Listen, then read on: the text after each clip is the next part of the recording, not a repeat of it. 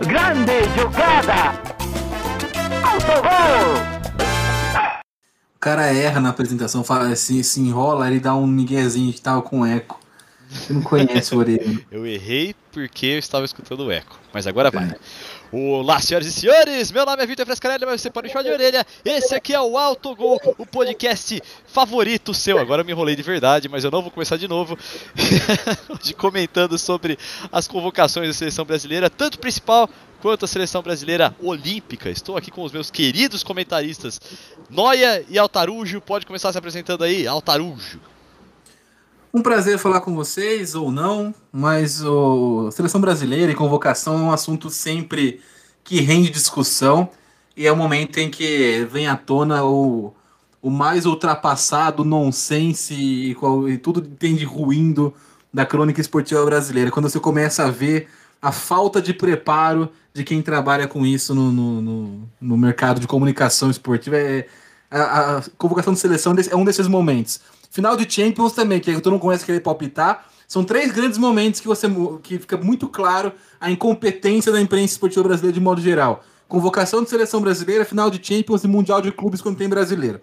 São três circunstâncias que você fala, meu Deus do céu. Aliás, Mas, você, pode, você pode somar uma quarta, que é a Copa do Mundo. Ah, sim, é. Verdade, dá, dá para tirar então a Champions e botar a Copa do Mundo, que é uma versão estendida dessa, desse fenômeno no, o, o, o, a gente ouve coisas como até que esse De Bruyne é bom de bola, né? ou, ou, coisas como tipo é, Camarões é, um, é uma seleção muito perigosa, mesmo quando Camarões foi classificada tipo na sorte, não, não é um time forte do ano. Aproveita para se apresentar já, Noé. É, já que, tá, já que a gente está falando de camarão, vou me apresentar aqui, né? Eu que sou um camarãozinho. Quem, qualquer um que já me viu cinco minutos no sol sabe que eu fico igual um camarão. Qualquer cinco minutos no sol. Muito bom. Tá aí o destaque inicial.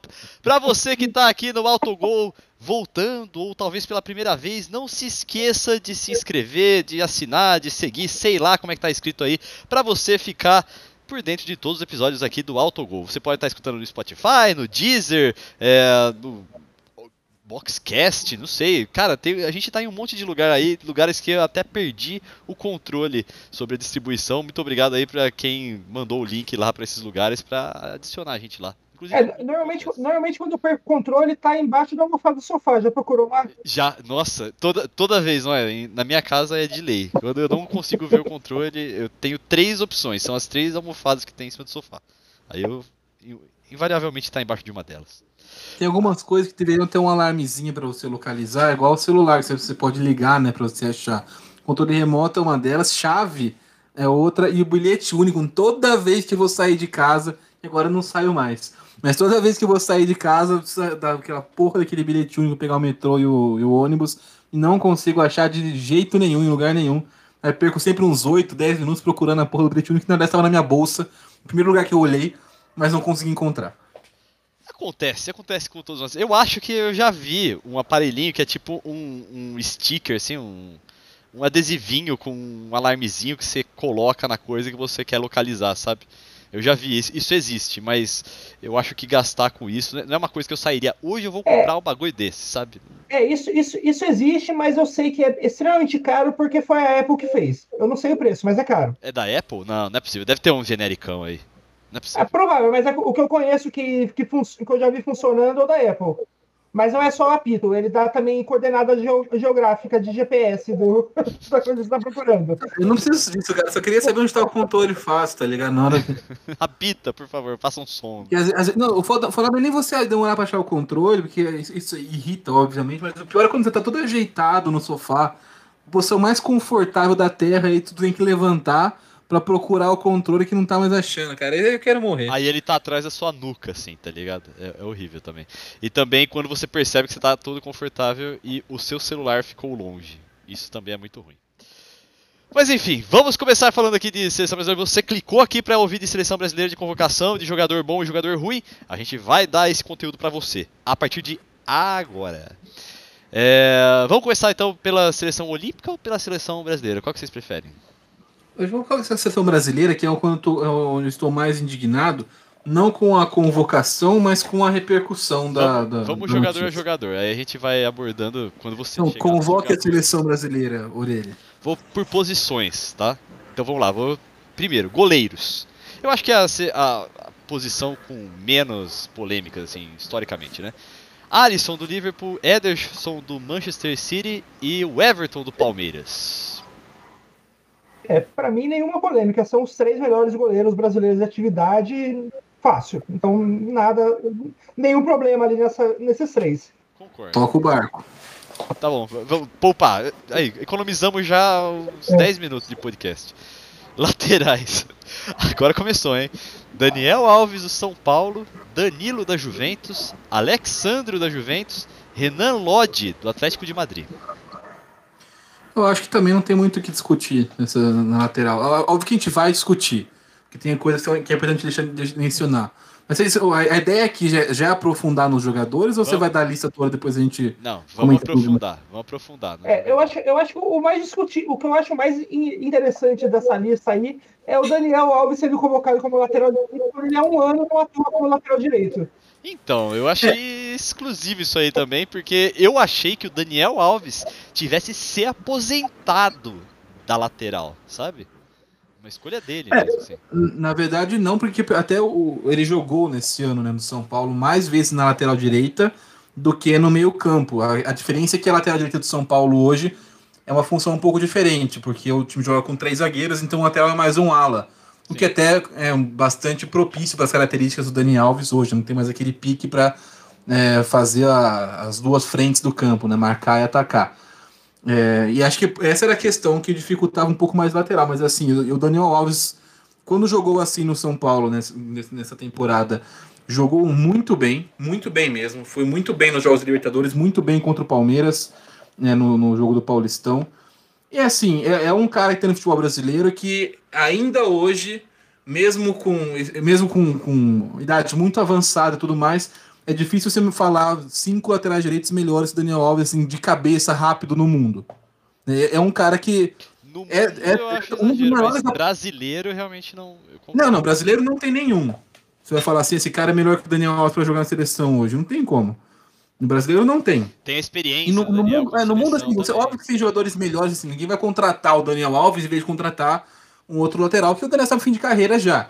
Mas se você pegar o que o cara joga ainda, tipo, você não consegue falar tão fácil quando qualquer outra posição, né? Uma lista de jogadores. Você vai falar, tem o Alexander Arnold, é, você pode falar do Cancelo que tá bem agora, mas é, né, uma, uma, tá em boa fase. E, e- mas você, você, você, você já, já, já começou a esgotar. você- Óbvio que se você falar assim, ah, o Carvajal talvez seja melhor, também está muito Sim. de carreira. Né, É, você- eu o- não digo é, jogadores que são melhores, que foram maiores que Daniel Alves. Não, eu tô falando de caras que estão Não, eu- melhor eu acho- hoje. Eu acho que, eu acho que até hoje mesmo o, o, o grande, o que talvez seja, o que talvez possa ser um problema para o Daniel Alves na seleção brasileira é se o Tite quiser usar ele como lateral direito clássico e não como ele é usado no São Paulo como um ala direito. Porque daí ele talvez não tenha mais, mais a velocidade para voltar a marcar e o, o lado direito da seleção não vai ter aquela, é, aquela mesma é, tranquilidade, segurança que tinha quando era o Daniel Alves no auge da carreira. Ah, e ele vai mesmo atacando, ele- também, né? Mas e mesmo uma- atacando, ele conseguia sempre voltar para a aplicação, né? Então eu não sei se hoje ele conseguiria fazer isso, né? Tem uma questão importante, não é que na seleção brasileira ele não precisa armar tanto o jogo. A seleção brasileira tem outros jogadores para fazer isso. São Paulo não tem, né? O elenco de São Paulo é mais limitado, mais reduzido. Nesse tipo de... Então, o, o Daniel Alves, quando muita gente falava, o Daniel Alves tem que- tem que ser lateral direito no São Paulo quando o Diniz estava lá, e agora quando o Crespo lá também fala, apesar de ele estar atuando um pouco mais para a direita, né? Falava, ah, ele tem que ser lateral, ele tem que ser lateral. Só que assim, ele não. ele- pode ser que ele seja melhor como lateral que como meio-campista. Mas se ele saísse do meio-campo de São Paulo naquele momento, não tinha uma pessoa para armar o jogo como ele armava. Ele ainda era, mesmo estando, sei lá, pode dizer que ele era menos bom no meio do que na lateral, mas ainda era o principal jogador do São Paulo, um dos principais é, armadores de jogada do Campeonato Brasileiro. Né? Então, é, o- a sele- na seleção brasileira ele não precisa atacar tanto. né? Ele ele não é um cara que, que vai ser responsável, um dos maiores responsáveis pela criação da seleção brasileira. A gente tem outros jogadores que, teoricamente, têm capacidade de fazer isso, que pode dividir essa responsa com ele. né? Então ele não precisa é, ir e voltar tantas vezes. Óbvio que preocupa um pouco a longo prazo, porque é isso, a gente não tem substituto né, para a posição do Daniel Alves. Talvez não precisa nem ser um substituto ao altura do Daniel Alves, porque é difícil, ele é um dos maiores da, da, da posição na história do futebol. Né? O, tem poucos laterais do, do no, no, futebol mundial tão bons quanto foram o Daniel Alves. O Daniel Alves ainda está jogando, mas é final de carreira. E aí abre os olhos. Né? Quem será o próximo lateral direito da seleção brasileira? Porque o Danilo, que é o reserva, não sei, não, não é um cara também que. Gabriel que Menino. Não, tô Pode ser que seja, pode ser, mas é, sim, só, só, joguei aqui o nome dele. Mas é que é uma coisa, eles, são características bem diferentes, né, do, do, do menino. Então, para jogar num, num esquema como, por exemplo, o jogo Dani Alves no São Paulo, seria espetacular. Com bastante liberdade para atacar, sem tanta responsabilidade para voltar. Mas ainda assim, é, são, são nomes, né, são possibilidades, mas assim, que você fala assim, diferente, por exemplo, do, da lateral esquerda, que no pior cenário a gente tem o Renan Lodge, que é jovem, tá jogando demais no Atlético de Madrid, é um ótimo jogador, né? E, e tem um futuro pela frente. No, a, lateral esquerda conseguiu fazer essa reposição. Né? Tinha dois ótimos laterais que eram o Marcelo e o Felipe Luiz. Sim. E aí depois tinha o Alexandre como uma terceira boa opção também ali, não é nada. Meu Deus, que lateral fenomenal, mas era, era, também, né? era, uma, era, uma boa terceira opção. Né? Você, por você cima, tinha. E agora você tem um, um, um, jovem que pode pegar. Tá, óbvio que não, quando a gente fala em pegar, em assumir a responsa, não é que ele vai ser tão bom quanto o Marcelo, né? Tem, tem, são jogadores diferentes, são histórias diferentes, momentos diferentes da seleção brasileira, mas é assim, uma posição que está segura. Na lateral direita, e aí eu acho que não só no, no Brasil, acho que no mundo inteiro hoje é uma posição um pouco mais carente. A gente, a gente consegue ser. Não é, nem, não é nem só porque o Daniel Alves é, é um cara muito acima da média que a gente tem dificuldade de falar nomes muito melhores que ele, porque realmente não tem muito mesmo. Se você parar pensar, tipo, Quais laterais direitos do, do, mundo são grandes unanimidades? Pega as grandes equipes do mundo. É, você tem o, o Alexander Arnold no, no, no, no, no Liverpool. Você tem o Cancelo jogando bem no Manchester City, mas assim, no Real Madrid tem um baita lateral que é o Carvajal, já também na reta final de carreira. É, no, no Barcelona é o Sérgio Roberto, que, uhum. tipo, não é, não é ruim, mas, né, a gente tá falando. Se você, se você parar pra pensar nos, nos times, a lateral direita é sempre a posição com menos, com menos opções, é, mesmo nas gente que Europa. escala o Sérgio Ramos na lateral direita.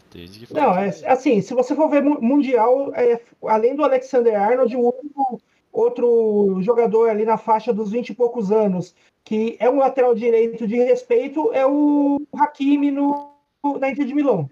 É os únicos dois lateral direito hoje que a gente tem no, no mundo com na faixa de uns 20 e poucos anos, que são jogadores que você vê e fala, esses caras vão ser dos melhores da posição nos próximos 10 anos. Sim. E a pergunta é, que eu é, tenho bons laterais. O Ricardo Pereira do Leicester é um ótimo lateral. É, o, você tem o Cancelo, que a gente já falou em bom momento. Você tem né, algumas, alguns nomes surgindo, mas não, o, o Ambissaca eu gosto muito do Manchester United. Uhum. Né, mas, mas são assim, é, é uma posição que não sei, não sei, não sei explicar o porquê, porque não, se fosse fenômeno só brasileiro, a gente conseguiria talvez encontrar uma causa, né, pensar o que poderia ter sido, mas acho que no mundo todo é, é, tem uma falta. Se você, a gente consegue nomear muito mais laterais esquerdos uhum. hoje do que laterais direitos, né, de, de, de, ponta mesmo. Então acho que dentro desse cenário, dentro desse contexto, dentro do que, do que é o lateral da seleção brasileira hoje, que não é um cara que é como no São Paulo, o Daniel Alves precisa participar da criação, porque ele é muito importante para acrescentar algo à criação do São Paulo, eu acho que tá, tá ok. Para mim, o mais questionável desses nomes, e eu não acho nem que seja tão questionável assim, é o Danilo. Porque é o que a gente falou, a gente não tem muitas opções mesmo no momento. Eu tentaria levar o menino para então, essa posição. Quando você falou de questionável, a pergunta que eu queria fazer para vocês é sobre o destaque inicial de vocês, que vocês falaram que é alguns momentos da um dos piores momentos da crônica esportiva é em convocação.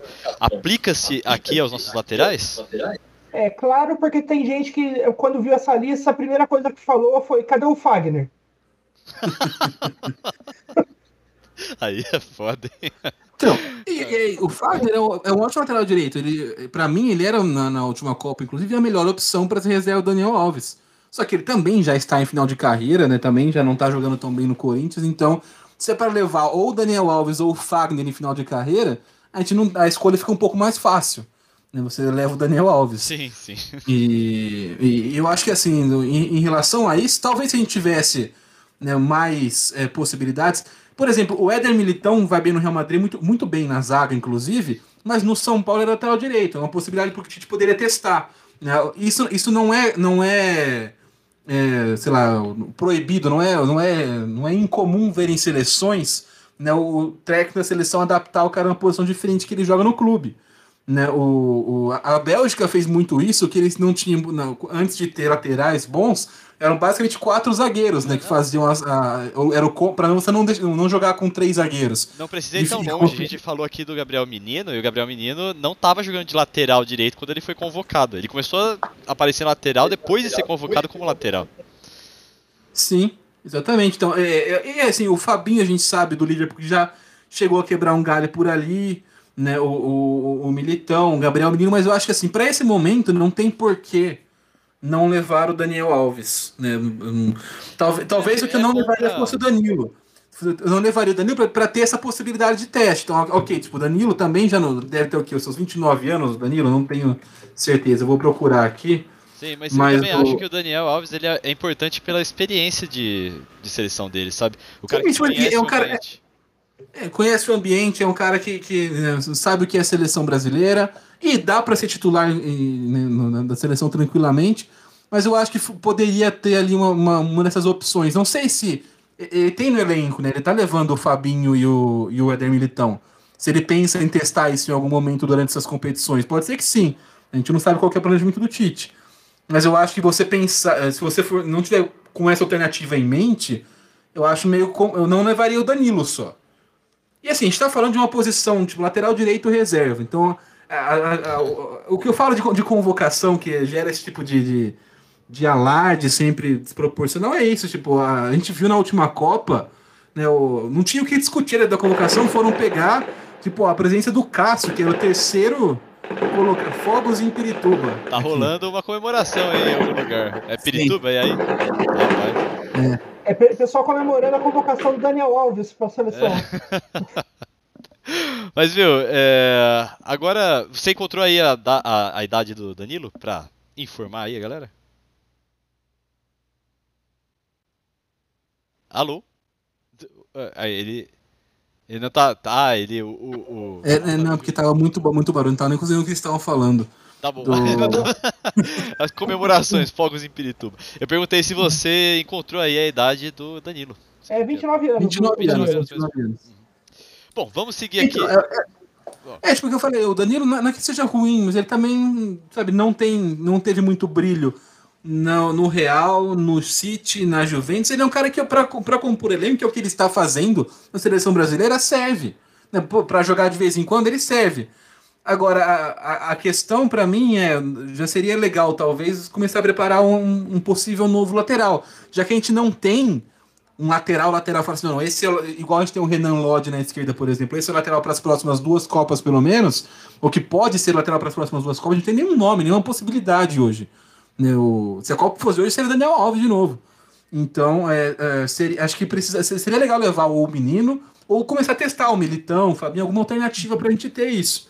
Não. O, e, aliás, falando de, de testes tal, além, além do Gabriel Menino, só eu estava vendo aqui é, a lista de a lista de, do, dos Olímpicos tal. É, o Emerson do Betis pode ser, poderia ser um teste. Eu, assim, eu, não, é, vamos, é, vamos, eu, vamos por partes. né, né, porque assim, eu, eu nunca vi, eu não, eu não cheguei a ver ele jogando no Betis para ver o quão, o quão seguro ele é. Mas é um nome que já está há algum tempo aí aparecendo nas convocações olímpicas e, tá, de certa forma, é sendo bem lembrado no, nas, em toda a janela de transferência. O Arsenal já pensou em trazer o. o é um dos nomes do, do Arsenal para lateral direita a ideia de trazer o Emerson, né? Eu gosto do Emerson e acho que para mim seria mais negócio que levar o Danilo. Mas também não, não é um negócio falar assim, meu Deus é um absurdo deixar de fora o Emerson. É, é que eu tava falando, né? o pessoal pega um, um, algumas, alguns pontos da convocação para tentar tipo, falar que é um absurdo, a convocação não sei o quê. Que é criar esse sensacionalismo sempre em cima do negócio, né? E, sei lá, mano, acho que não, não, não vira, sabe? Não, não, é um exagero. A gente tá aqui, tipo, debatendo, tipo, quem vai ser o lateral direito reserva da seleção brasileira na Copa América. Né? Não, não é um bagulho tão urgente assim. Pega, pega seleções, outras seleções do mundo, né? Tipo, a gente, a gente falou, a gente tá com dificuldade em algumas posições, mas não é um, algo exclusivo do futebol brasileiro isso. E, e assim, você tem ali o Danilo, não é quem eu levaria, talvez eu levasse o Emerson, ou testasse o Gabriel Menino, alguma outra pessoa. Mas não é o negócio, não é isso que vai determinar o sucesso ou o fracasso, o planejamento da seleção brasileira nos próximos anos. O pessoal faz um, um, uma tempestade em copo d'água com convocação. Além de análise torta e tosca, você tem esse, esse, esse exagero na, na, Eu lembro da, da, daquela puta polêmica em 2018 para terceiro goleiro do Brasil, tá ligado? E, tipo assim, uma polêmica que só existiu porque o Cássio jogava no Corinthians. Porque se fosse o contrário, o Vanderlei jogasse no Corinthians e o Cássio no Santos, eu pedi para levar o Cássio. Né? O, o Cássio tem rejeição porque ele joga num time que tem bastante rejeição também. Mas não, não era nem discutível a, a, presença do Cássio na última Copa do Mundo, assim como não é discutível hoje a presença do Everton como terceiro goleiro do Brasil. E, mas é, é a gente sabe que é, como, como funciona, né? É, e aliás, esse negócio de ficar, ficar tipo, ah, preocupando porque não, quem é o zagueiro, o lateral direito do futuro e tal, é totalmente procurar pelo ovo, né? Porque a Espanha, ela tá aí ah, uma década, foi campeã, mais de uma década como um dos, uma das principais seleções do, seleções do mundo, uma, ganhou uma Copa do Mundo e nunca teve um lateral direito decente em todo esse período.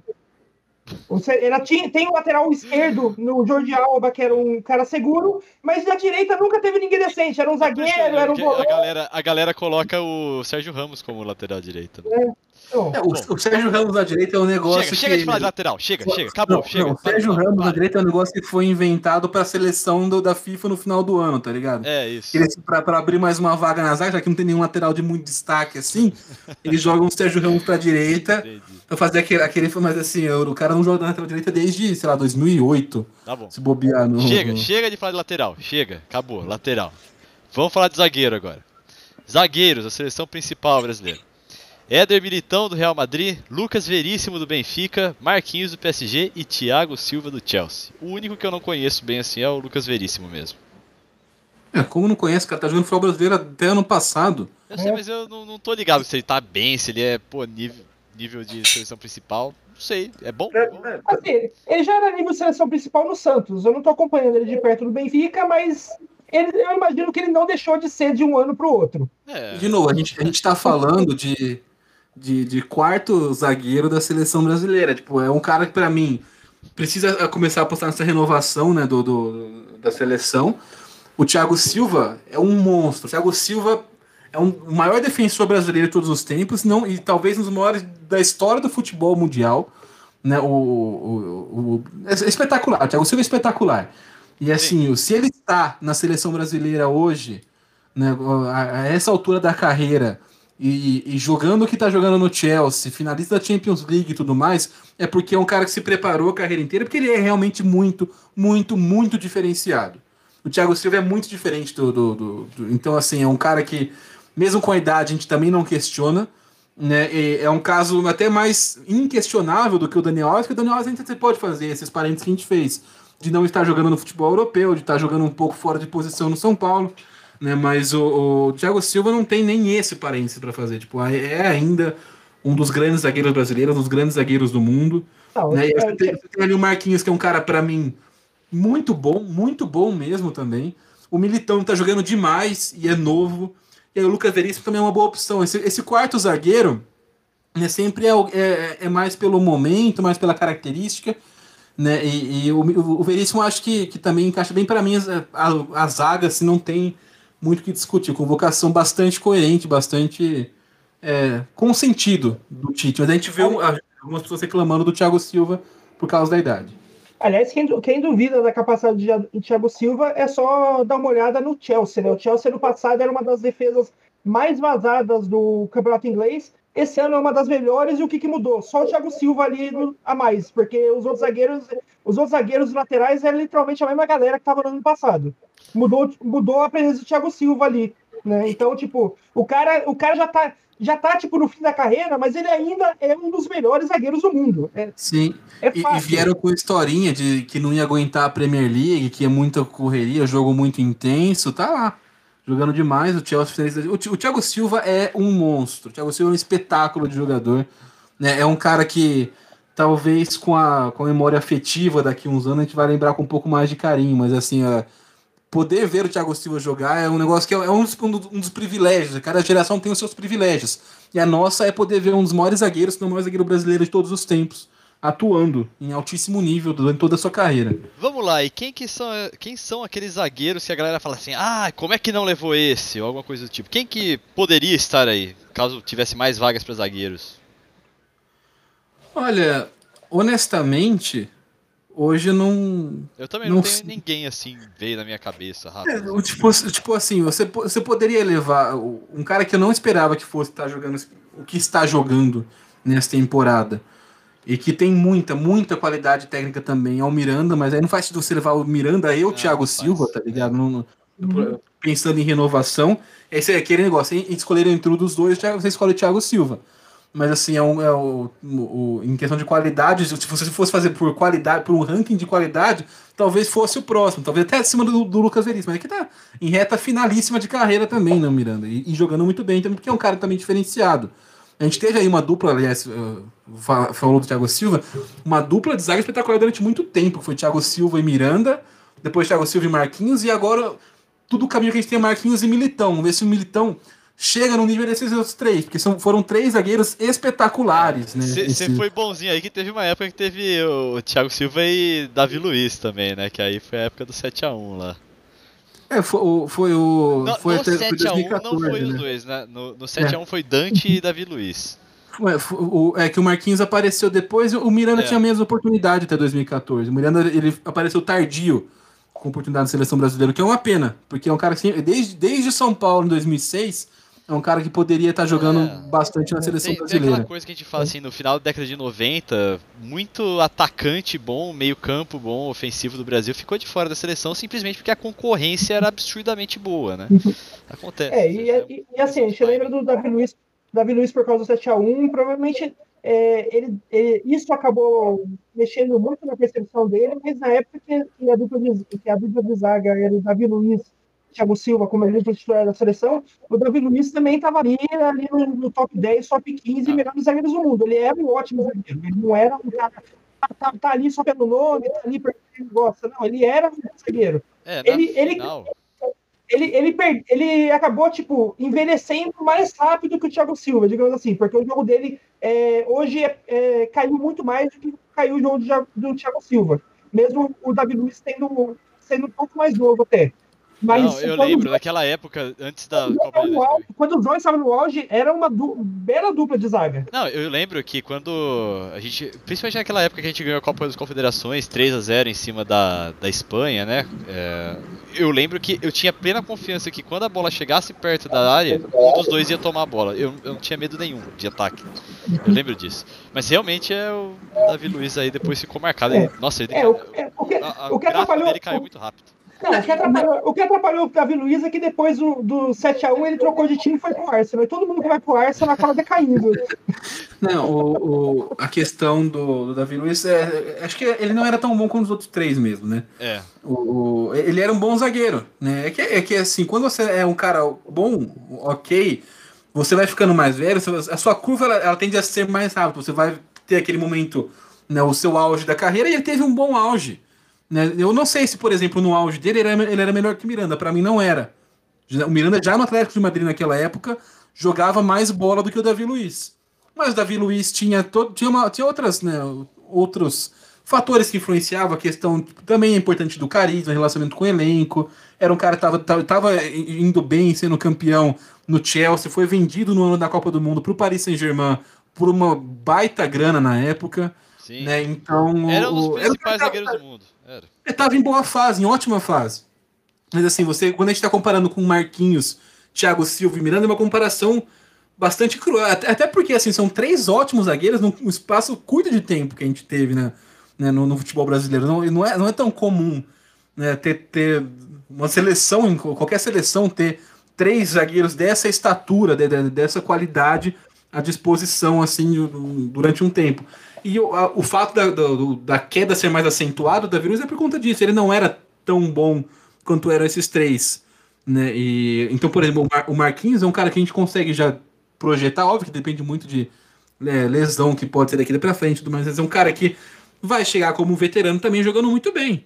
Porque ele tem, assim como o Thiago Silva e o Miranda jogam muito bem, mesmo veteranos ainda. Né? E, e, e o Thiago Silva, especialmente, um cara espetacular. E, e, o, o, Davi Luiz não, tipo, ele era um bom zagueiro que teve um, um auge muito bom e naquela época não assim, poderia haver essa discussão. Havia discussão, será que ele é melhor realmente que o, que o Miranda ou não é? Mas não era também uma, um negócio que. É, um absurdo, né? Era ok, era, era coerente até o Davi Luiz ser titular. E até o Dante, a presença do Dante também naquele momento fazia sentido, né? Acho que são, são casos parecidos. Sim, né, do fazia, Dante fazia todo sentido. Bom, continuando aqui então a nossa gloriosa lista aqui, é, vamos falar dos meias. E os meias convocados por Tite para a seleção brasileira principal são Casimiro do Real Madrid, Douglas Luiz do Aston Villa, Everton Ribeiro do Flamengo, Fabinho do Liverpool, Fred do Manchester United e Lucas Paquetá do Lyon. É, esse foi outro ponto que tirou muita polêmica da, das pessoas na, na, na repercussão e aí, acho que aqui, igual, todas as posições, né, é importante deixar isso claro, mas é, nesse caso fica mais evidente ainda. Porque no caso da lateral direito e da zaga, para mim, eu acho que não teve nem problema em convocação. Para mim, são as, as melhores opções mesmo e, que, e não tinha muito o que fazer. Agora, no caso do meio campista, é que você fala, fala, fala assim, ah, tem gente que melhor que ficou de fora. Tem gente que, que é mais qualificada, que tem, tem mais qualidade técnica, qualidade individual, ficou de fora. Só que assim, o, o, a gente tem que parar de ter essa mentalidade que é histórica no Brasil, porque o mundo já deixou isso para trás e só a gente insiste nisso ainda, de que seleção brasileira é um ranking dos 23 melhores jogadores brasileiros. Não é assim que funciona. Você tem que pensar eu que. Concordo, concordo. Ia falar isso aí também agora. Você tem que pensar que o time é um coletivo, ele tem que funcionar coletivamente. Né? A gente tem. Não faltam exemplos ao longo da história de timaços no papel que não conseguiam encaixar, porque o cara não, não, não, dá jogo, mano. A gente falou várias vezes aqui no, no podcast. É coletivo o futebol, cada vez mais coletivo. Então você, não, você pode trazer os, os, sei lá, os seus oito maiores meio-campistas, se eles não conseguirem casar entre si em estilo, em característica, né? E não conseguir montar um meio-campo coeso, você não vai conseguir jogar. Tem uma outra coisa. A gente lembra muito da Inglaterra 2006. A Inglaterra 2006 era o time que tinha no meio de campo, só, só no meio de campo, né? ainda tinha na zaga o Sol Campbell e o Ferdinand, tinha o, Ashley Cole despontando como, como grande lateral direito, como lateral esquerdo, Gary Neville na, na direita, e no meio campo era Lampard, Gerrard, Beckham, no ataque você tinha o Owen e o Rooney em começo de carreira, o Rooney. Tipo, era um timaço. Você olha, caralho, como, que esquadrão. E é um time que em nenhum momento chegou a ameaçar uma possibilidade de ganhar nada. Euro, Copa, nada. Porque... Chegou a final de nada. É porque era tipo, ok, porque junto não funciona. A gente falou isso sobre o PSG, sobre a Juventus, sobre o Real Madrid nos episódios passados. Com seleção é ainda mais fácil não funcionar.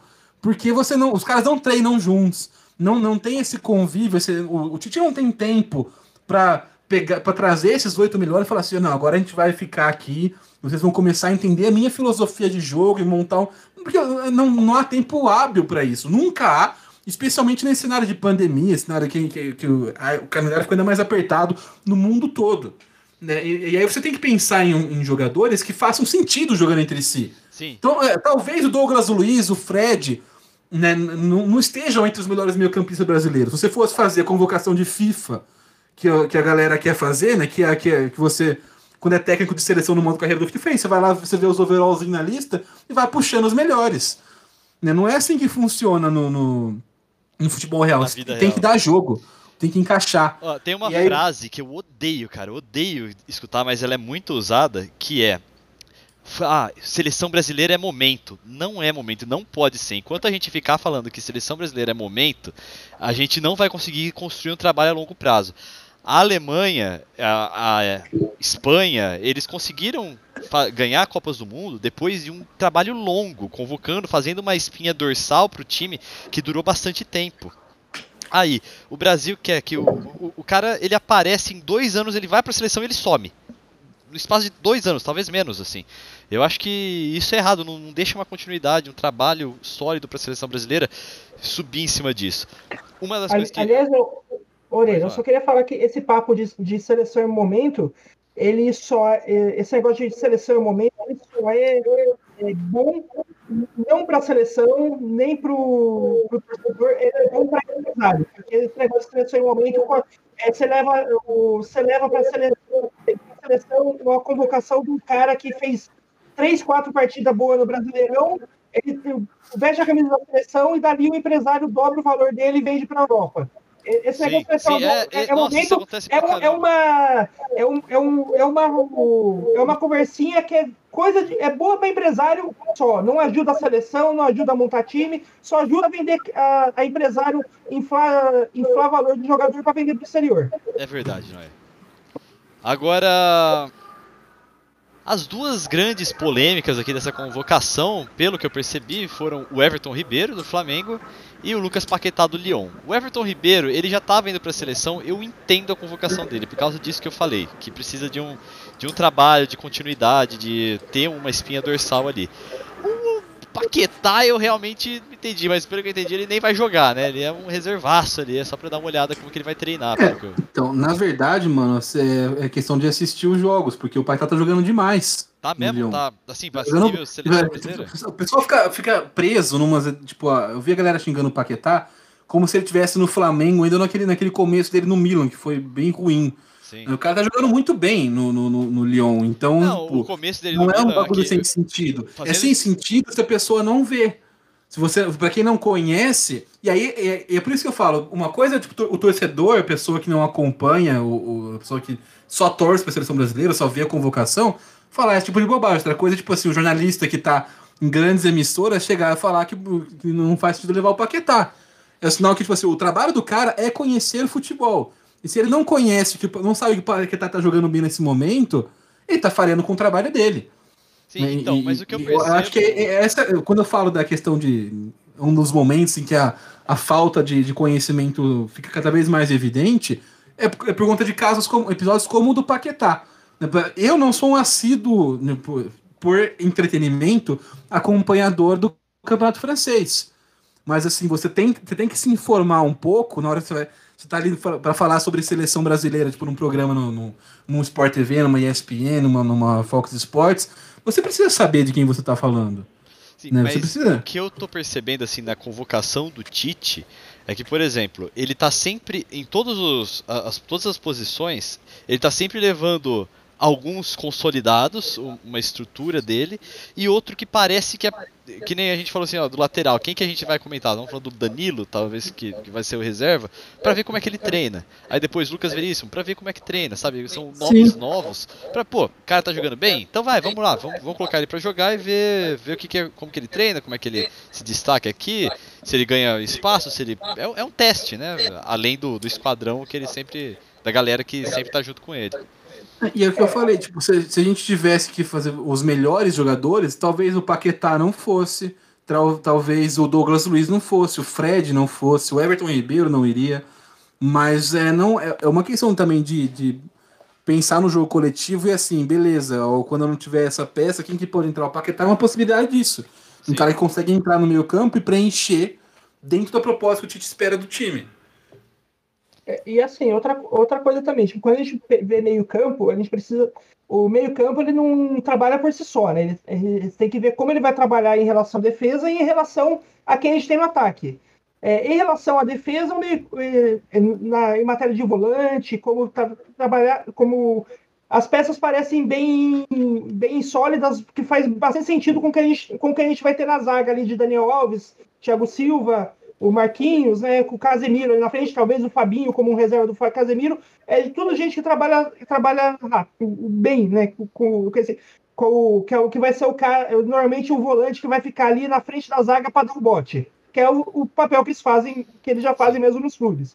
É, o que eu tenho, o que eu tenho minhas, minhas reservas, minha preocupação, mas não é nem pelos nomes, é pela, é, no geral mesmo, é que a, o, a gente tem. A gente vai falar dos, ata dos atacantes e tal, mas a gente não tem nenhum atacante de área. São todos atacantes tipo velocidade. Ah, a gente pode é, falar e, e quando você tem. E quando, mesmo os atacantes que jogam bem na área, tipo o Gabriel Barbosa, o Firmino, eles são caras mais, mais reconhecidos pelo contra-ataque, pela velocidade, do que por ser o poste na área que, é, tipo, que nem eram era os, os clássicos, tipo o Fred, que era conhecido por o cara, a presença na área, e não pelo for puxar contra-ataque e armar jogadas, como faz o Firmino também, né?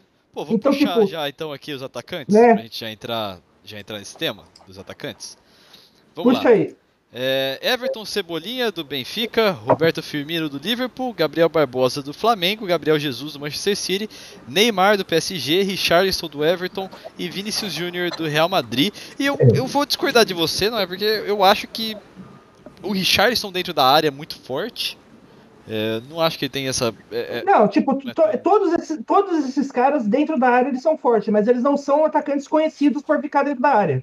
Eu Que acho era- também, não Que nem, era, que nem a gente tinha alguns é, atacantes, é, que nem como, como costumava ser o, o atacante clássico bra- brasileiro centroavante, que era o Romário, que era o, o Fred, que a gente, na última Copa, que é o cara conhecido por ficar dentro da área. Esses atacantes eles são muito bons dentro da área, mas eles são de muita movimentação. É, todos eles, tanto quem atua pelo meio quanto quem atua pe- pelo lado, é de muita movimentação, é de qualidade com a bola.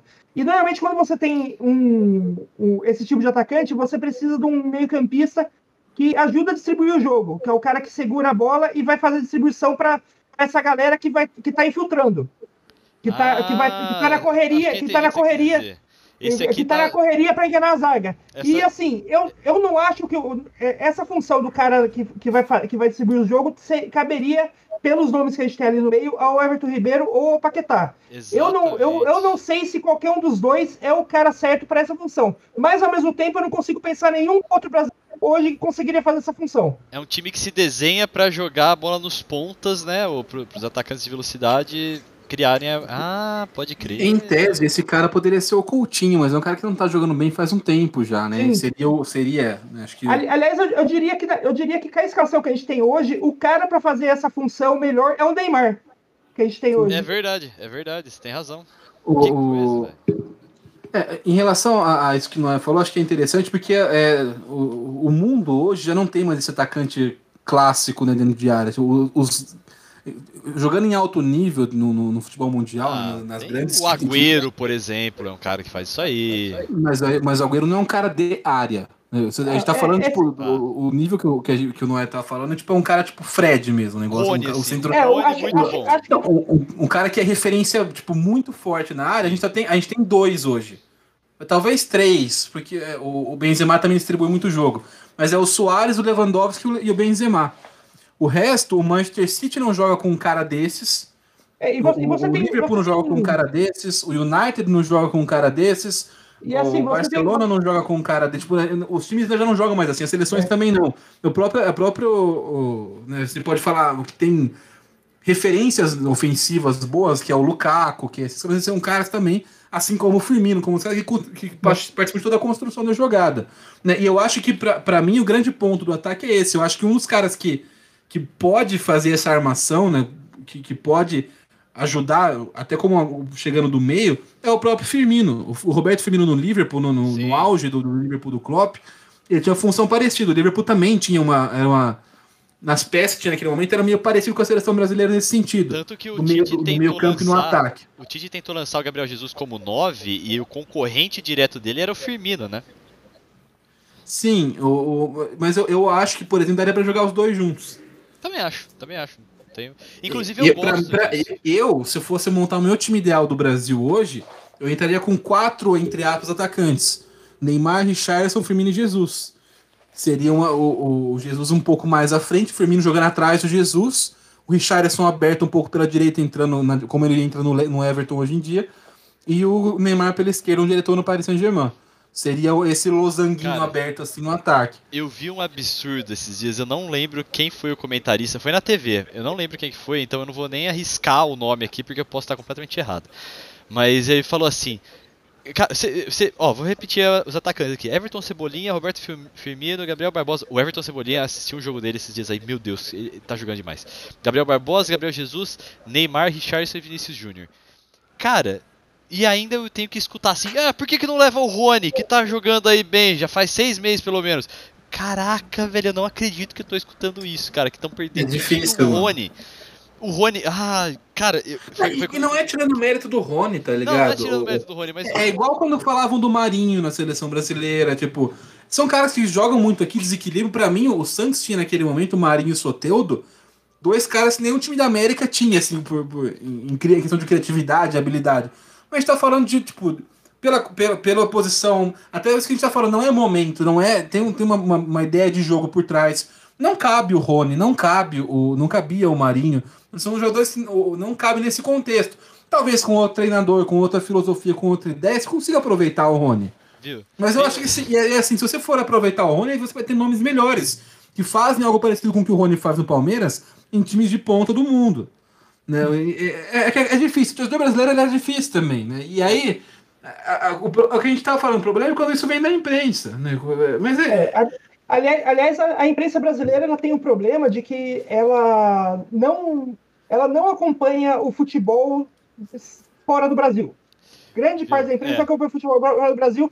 E eu, eu, tipo, eu, eu comentei com você no WhatsApp que eu estava pegando algumas frases é, absurdas que o pessoal falava na transmissão do Palmeiras e Corinthians, e duas delas têm a, duas delas têm a ver com. Aliás, três delas têm a ver com a nosso pobre da seleção.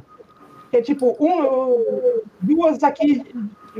De, as três falando de goleiro. Uma que o, o, o narrador Luiz Roberto falou que o, o Everton devia ser o, o, titular da seleção porque ele está numa fase melhor que o Alisson e o Ederson.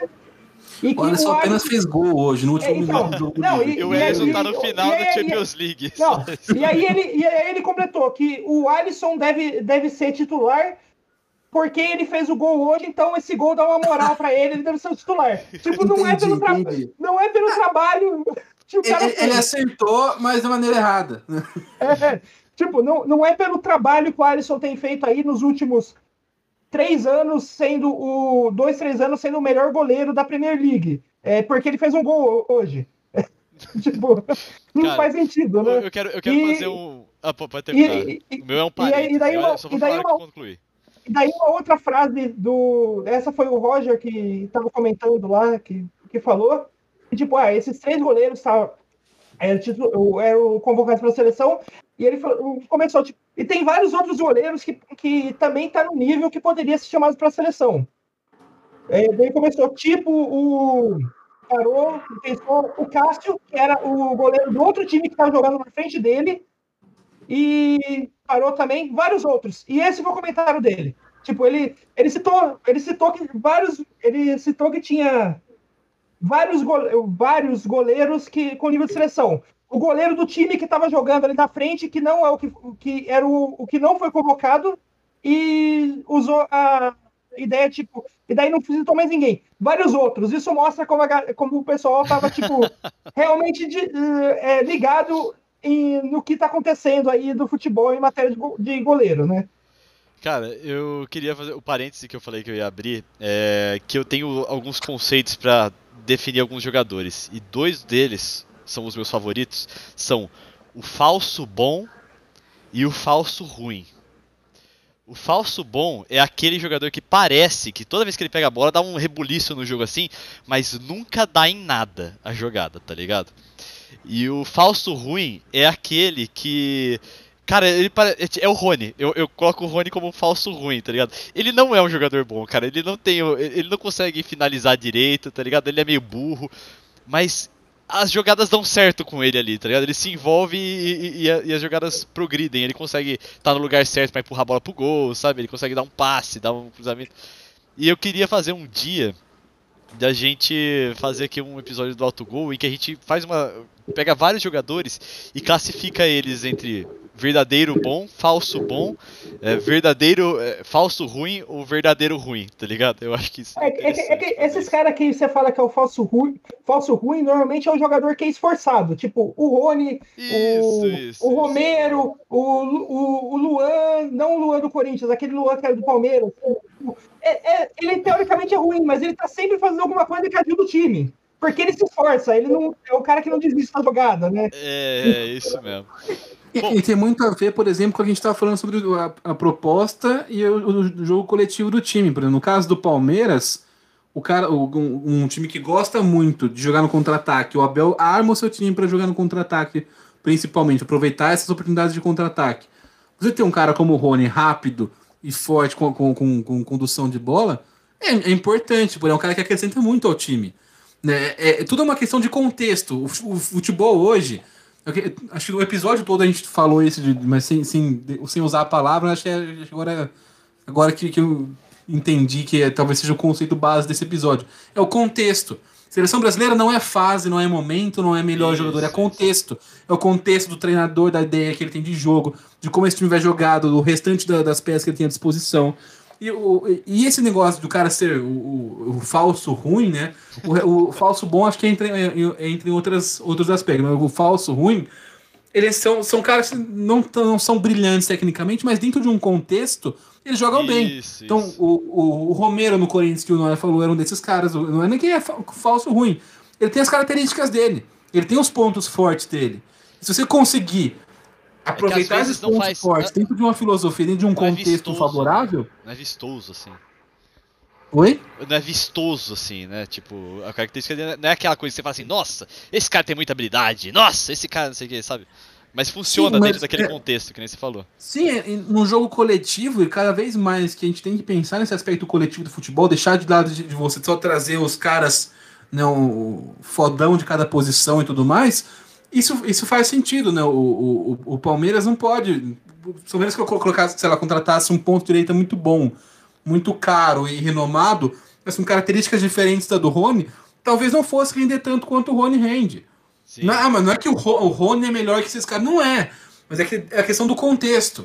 né? E, e- e mu- muito desses que, é, que entra aí nesse falso ruim, acho que tem essa questão do, do, do contexto. Do, o time favorece que ele jogue, que, que ele explore os pontos fortes dele. O, atleta ele tem característica. Não dá pra você. Não são números frios. Como uma pessoa, cara, não, como as pessoas pe- pensam, né? Um overall do FIFA ou. É, ou tipo, ah, esse é melhor que esse, então é titular, esse é melhor. Não, não, é, não é tão simples e- e- e matemático quanto as pessoas acham que é, ou pelo menos fingem que acham que é. Porque é o que eu falei, talvez outro cara melhor que o Rony não conseguisse encaixar como o Rony encaixou no Palmeiras. Talvez um cara melhor que o Romero não conseguisse render no Corinthians o que o Romero rendeu naquela época. E, e são vários exemplos, né? Sim. O de, de, de atletas que são. Que, que, Vai não da é personalidade do atleta também. Faz O diferença. quê? Vai da personalidade do atleta também, às vezes. Sim. Que- Ah, você quer um cara que, que to- totalmente contexto? O Marinho. Sim. O Marinho, é um- só que, só que foi- o, o Marinho é um caso um pouco diferente. O Marinho é um cara que ele sempre teve muita habilidade, uma finalização muito boa. Então o que, que ele fez a carreira inteira dele? Ficar tentando driblar, correr sozinho e chutar de longe. Isso ele fazia no Vitória, fazia no Cruzeiro, fazia no Ceará, fazia no Grêmio. Aí um dia chegou um, um cara pra ele, um técnico falou, o- o Jorge Sampaoli falou assim: "Cara, você é bom, mas você precisa começar tipo a entender o jogo como um fluxo, né, do jogo". E mesmo depois que o São Paulo saiu, até melhorou o Marinho. O, o- o Marinho ele só, ele só vem evoluindo, porque ele tem atributos técnicos bons. né, O drible dele é, o drible curto dele é acima da média, o chute dele de longe, finalização é acima da média no futebol brasileiro. E aí você tem um cara ele agora entendendo como ele tem que é, explorar essas características durante o jogo. Não é só pegar a bola no meio do campo, fazer a- uma, uma- pedaladinha, cortar pro meio e chutar. Né? Não, não, não é, não é assim que, o, que, o, que vai funcionar. Então você vê a diferença que é a- o- o- você conseguir. E, e aí não só para o cara que não é tão bom, mas para o cara que é bom também. Você conseguiu canalizar e usar da melhor forma as, as características dele a favor do time, a favor do coletivo. O time inteiro vai jogar melhor e o cara vai jogar muito melhor. E O Marinho é um cara que é, é isso. Ele não é que ele, ele era horroroso antes, da, antes de chegar no Santos, mas ele mudou. né? Ele se tornou, é outro jogador hoje. O Marinho que jogou no Ceará, no Vitória, no Cruzeiro e no, no Grêmio era outro jogador. Não é, não chegou nem perto de ser esse Marinho que é hoje no Santos. O que é uma pena, porque agora tá no final de carreira. Ele, vai- ele já tá com quase 30 anos. O, o- mas é um, é um cara que, que, que, que tardiamente ente- entendeu essa questão do contexto. né? Isso tudo faz diferença no futebol. É você querer analisar as coisas matematicamente, frias, como é melhor ou não melhor, seja em convocação, em montagem de time, em contratação, que os times fazem isso até hoje no Brasil. Ah, vou contratar jogador. Aí gasta uma fortuna em jogador que não tem, não, não tem que fazer no seu time. Né? O, o, o, É, o tipo- São Paulo, tipo a gente a falou Globo. muito. no- Tipo a Globo contratando a Rafa Kalimann, depois não sabendo o que fazer com ela, tá ligado? É a mesma vibe, tô brincando, não sei. É, sim. Mas aqui no caso da Rafa, a gente já sabia que não tinha. Não, tinha, não tinha condições, mas o. É, no caso da, Mas é da algo Rafa Kalimann, parecido. né? A diferença é que, caso- tipo assim, talvez o cara que, o- o- vamos supor que o Palmeiras ou o Corinthians contrate, que não, não encaixe no Palmeiras ou no Corinthians ou no São Paulo, em um outro contexto ele pode ir bem. Sim. A Rafa Kalimann em nenhum contexto, eu acho que conseguiria, mas, ou, mas é, é a única diferença. É, o caso da Rafa Kalimann, acho que só a Globo que tinha enxergado alguma coisa nela, né? Porque mas todo mundo que via, que, que via ela tentando fazer qualquer coisa na frente da câmera notava que não dava, né? É, tota- é totalmente o contrário do Gil, né? Que quando saiu do BBB, todo mundo já estava querendo dar um programa, um programa de auditório para ele, porque o cara é um fenômeno na frente da câmera, né? E- Muito bem. E mas, mas, acho, mas acho que voltando para a seleção, Sim. vamos voltar para a seleção. eu ia voltar você- ela agora. né? O que vocês estavam falando ali de, de contexto do coletivo e tal, é, tem muito a ver com o, o que eu acho que talvez seja um momento de, de é, tirar, digamos assim, o Neymar do ataque, entre muitas aspas. Porque com, com esses nomes da seleção do, do Tite aí, o, eu montaria meu ataque com o Cebolinha, o Firmino e o Richardson, trazendo o Neymar pro meio, para fazer ele Eu armar a jogada. faz sentido, cara. Eu acho que faz sentido. Porque, porque é exatamente o que aconteceu. O, exatamente um, um- o- algo que já, que, já, que já aconteceu no Dortmund em 2015 16 que foi com, com o Royce, que ele começou como ponta de esquerda, daí o Dortmund perdeu o Kagawa, o Mkhitaryan e o Götze, tu- tudo bem próximo, e não tinha ninguém para armar jogada. O Royce teve que ser, o Royce teve que ser tirado da, da, da ponta esquerda para virar o armador do time, e o time continuou jogando bem porque ele conseguia fazer bem esse, esse, esse, essa função melhor do que os outros meio-campistas do time. E eu vejo nessa seleção o Neymar com, ne- nesse esquema. Ele, ele, é, pon- ele é ponta, mas ele tem as, a- as- todas as qualidades para ser um armador melhor do que o Everton Ribeiro ou o Lucas Paquetá podem ser. Eu gosto que o Neuer sempre traz o Dortmund em algum momento e sempre, sempre traz bem. Porque não é só cara só, só traz o. é, assim como o Moreira sempre traz o Palmeiras pro assunto de alguma maneira, o Neuer sempre. E, e o Arsenal? O Neuer também sempre aparece traz de o alguma Arsenal. maneira do Borussia Dortmund. E é, se- é sempre bem colocado. que- Eu, fico, eu falo, como será que o Neuer vai colocar o Dortmund na conversa hoje? Duvido que hoje ele consegue. O cara vai lá e consegue. E bem, E, o- e o fica aí Arsenal? a a indignação e o parabéns ao mesmo tempo. É, e o, e o Neuer também coloca o Arsenal também. E agora, última pergunta sobre a, a seleção brasileira principal. Técnico Tite, ainda tá certo? Ele tá lá, ele ainda merece? Eu acho que sim. Sim, é, é- é- e tem um negócio com o Tite agora, eu não sei que. é, eu sei o que aconteceu, não ganhou a Copa, né? É, então é, o, o povo passou Fiquei a ter muito, muito menos ele. tolerante. Fiquei feliz que mantiveram ele. É, então, mas, mas assim, a análise dele passou a ser muito diferente. O Brasil continua jogando bem, igual jogava antes da Copa. É, o Brasil fez uma boa Copa, uma Copa ok, digna. Mano, a Copa do Mundo cê- é, é difícil cê, é, falar, porque eu gosto muito, eu amo Copa do Mundo, é muito bacana de ver, mas não é, o- não é o lugar que você vai ver os grandes jogos do futebol mundial, tá ligado? E cada vez menos é isso. Porque você tem cada vez mais diversidade tática, mais diversidade de Ah, mas filosofia. mesmo assim, cada vez o, mais o- o nível de jogo é muito bom. O nível de jogo da Não, Copa ali- aliás, aliás, aliás, esse negócio de ver os grandes jogos depende. A gente não vai ver os grandes jogos de futebol mundial em nível técnico. Em nível de emoção, pode ter. Pode, eles Exatamente. estão lá, né? Mas em nível técnico, não. Ok. Espe- e Principalmente em nível tático. Aí num cenário de futebol hoje em que cada vez mais esse contexto é mais importante. Né? Antigamente, óbvio que a tática fazia diferença. Sempre fez. É, é- no, na tática não é um negócio recente. Mas cada vez mais, se você conseguir usar esse, esse contexto coletivo para você superar barreiras e limitações individuais, isso está fazendo com que alguns times nivelem um pouco mais. E seleção é muito isso. Outra coisa também tem que levar em consideração é que assim, o- a gente assiste hoje um campeonato que a gente nunca teve na história do futebol, que é a Champions League.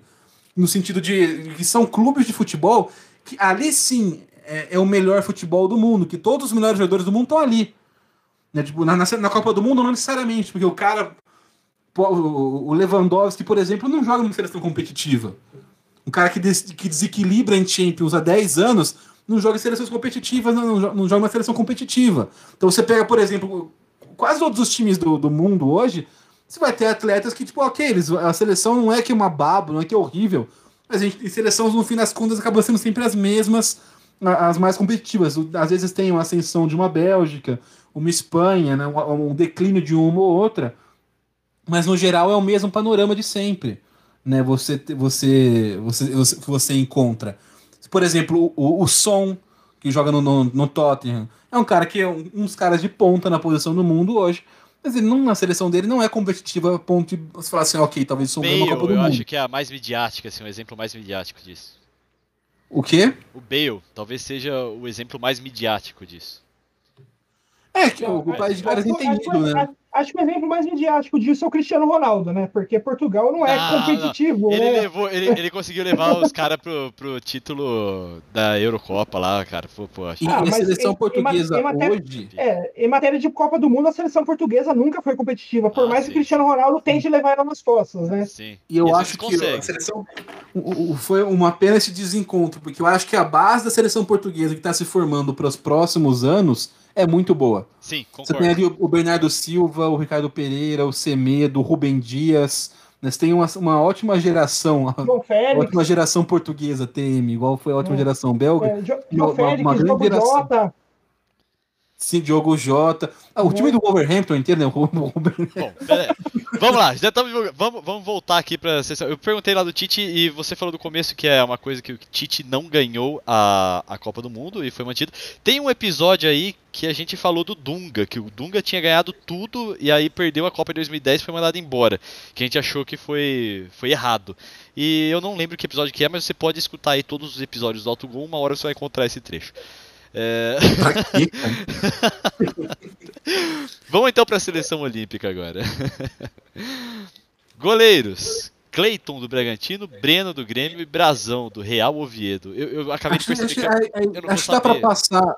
Nesse caso, eu, falar pra, eu sugeri pra você passar a lista toda da, da Tá Olímpica boa, pra gente comentar a geração de uma maneira, to- de uma maneira geral, né? boa, porque eu também não sei co- comentar tão individualmente assim. É, goleiros, vou comentar, começar de novo.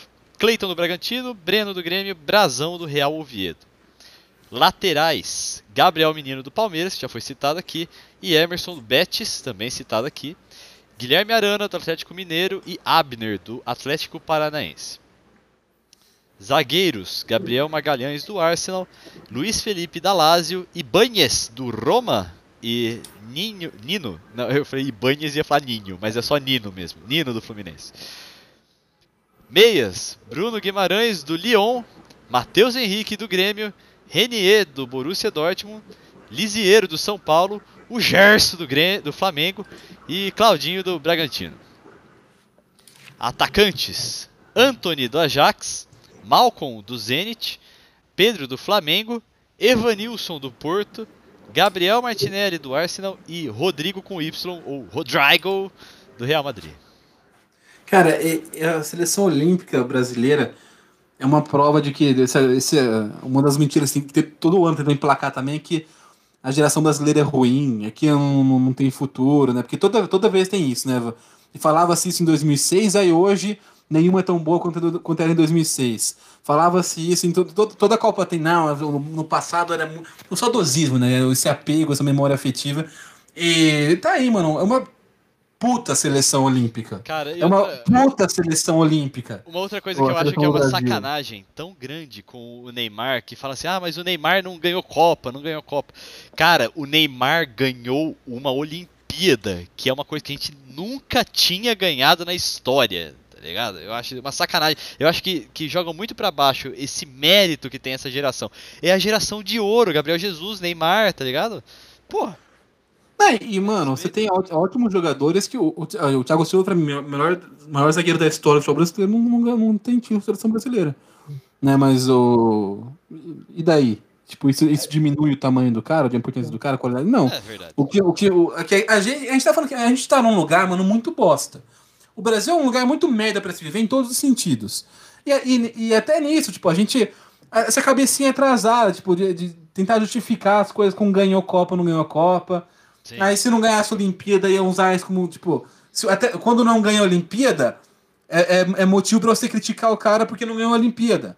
Sim. Agora, se você ganha, não é motivo porque não ganhou a Copa. Se você ganha a Copa, no final das contas, assim, as pessoas querem criticar quem elas querem criticar e vão distorcer e achar o que, o que precisar para sustentar isso, não importa o quão absurdo seja. Né? O, o Neymar é espetacular, cara. O Neymar é espetacular.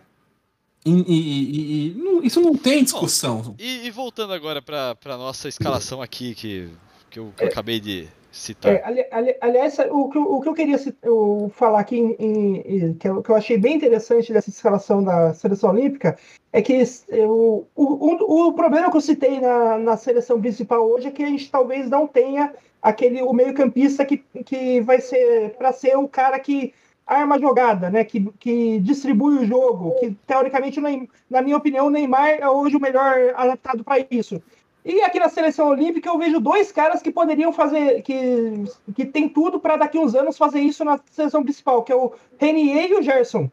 O Gerson os realmente, dois- cara. Os Realmente. dois têm, os dois têm, são esse, têm esse perfil de, de ser o cara que distribui o jogo. O Renier até já faz isso no Dortmund, quando ele não é titular, mas ele já, fa, já faz isso sempre que entra. Esse é o papel dele lá. É, então, o- é, Dortmund, né, cara? Já- É. Esse, aí, o- esse aí foi bem justificado também. Eu, eu tenho, eu tenho, né, na lista de meio-campistas do, do Tite também tem o Claudinho com essas características. É muito bom jogador também, o Claudinho do Bragantino. Né, e, e, enfim, é, cara, é um timaço. É um timaço. Né, Você pode. E assim, tem outros bons jovens que vão ficar de fora, que ficaram de fora. Né, né, Nessa lista, por exemplo, não tem os jogadores acima de 23 anos, são só os caras realmente com até 23 anos, mas você tem só jogador bom ali. Cara, você eu tem- também, tipo, agora puxando pro, pro Palmeiras, mas da, da- das revelações do Palmeiras aí que ganharam a Libertadores, eu acho que tinha uma galerinha que podia cavar uma chance ali, uma tipo o Danilo ou o Patrick de Paula. É, mas eu acho que tá realmente bem representado. Não vou ficar brigando por causa disso. Ah, como que absurdo eles não estão lá. Mas que, que se- realmente tem jogadores jovens que ficaram de fora e, e é isso, é a chance desses aí. Esses tiveram, foram os sortudos que tiveram a chance, ou algo do tipo. Talvez sortudo não seja a palavra, mas entenderam o que eu quis dizer, né? Sim, né, mas é, é isso, tipo, e aí, no- nesse caso, entra também a questão do contexto, né, que a gente tava falando. Isso. No, isso. o- tal, tal, tipo, você eu, se eu tivesse que escolher, se eu fosse, sei lá, um, clube da Europa que tô montando um time do zero para contratar jovens jogadores, tivesse que escolher entre o Patrick de Paula e o Matheus Henrique, escolheria o Patrick de Paula, escolheria o Danilo. Mas dentro do que o Jardine pensa de time, talvez faça mais time do Matheus Henrique, que tá- que também tá jogando bem no Grêmio. É que a gente fala, não, não, é, não, não há absurdo nisso. Você Sim. pode querer achar que falta que ele fez falta um imagina outro. pro time dele, né? Aquele, esse cara Sim. que é jogador.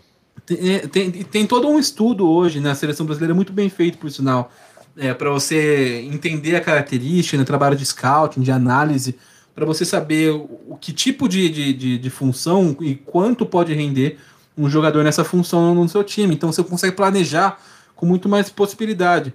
Eu fiquei só surpreso com a ausência do Ivan, mas acho que tem muito a ver com a lesão que ele teve na Ponte Preta, o goleiro. Sim.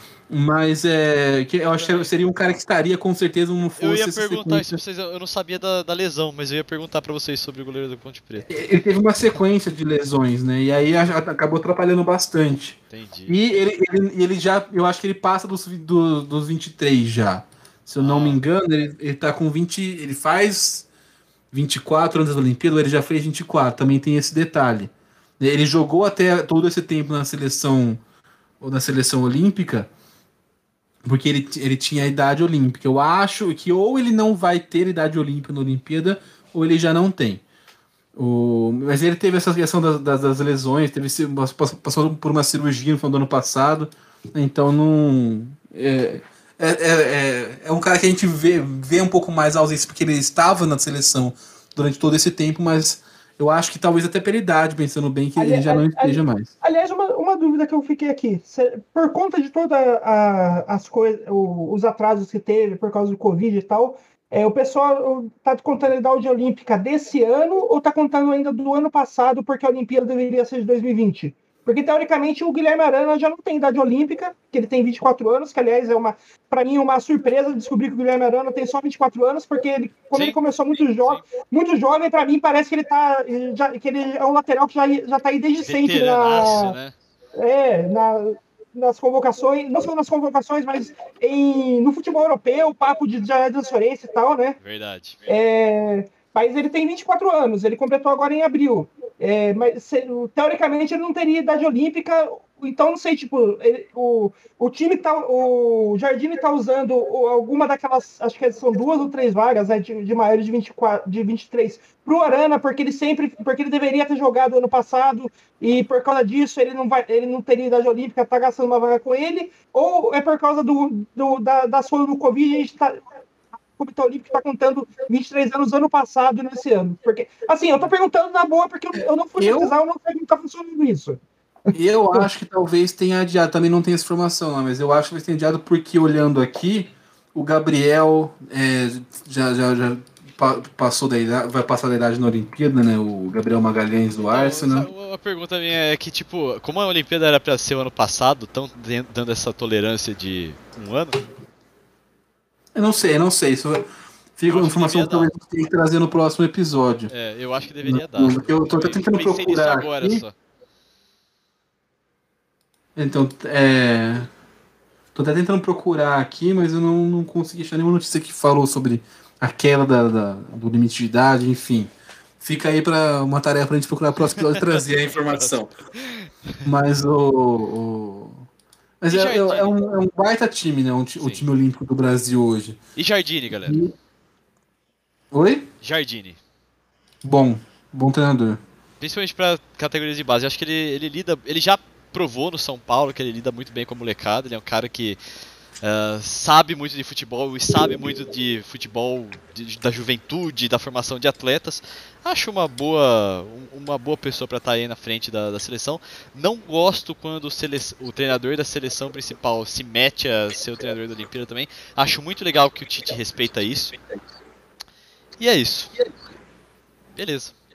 Vamos falar nossas mídias sociais então? Vamos? Vai, pode começar aí. Altarujo. Me encontra no Twitter com arroba Felipe Altarujo. E só.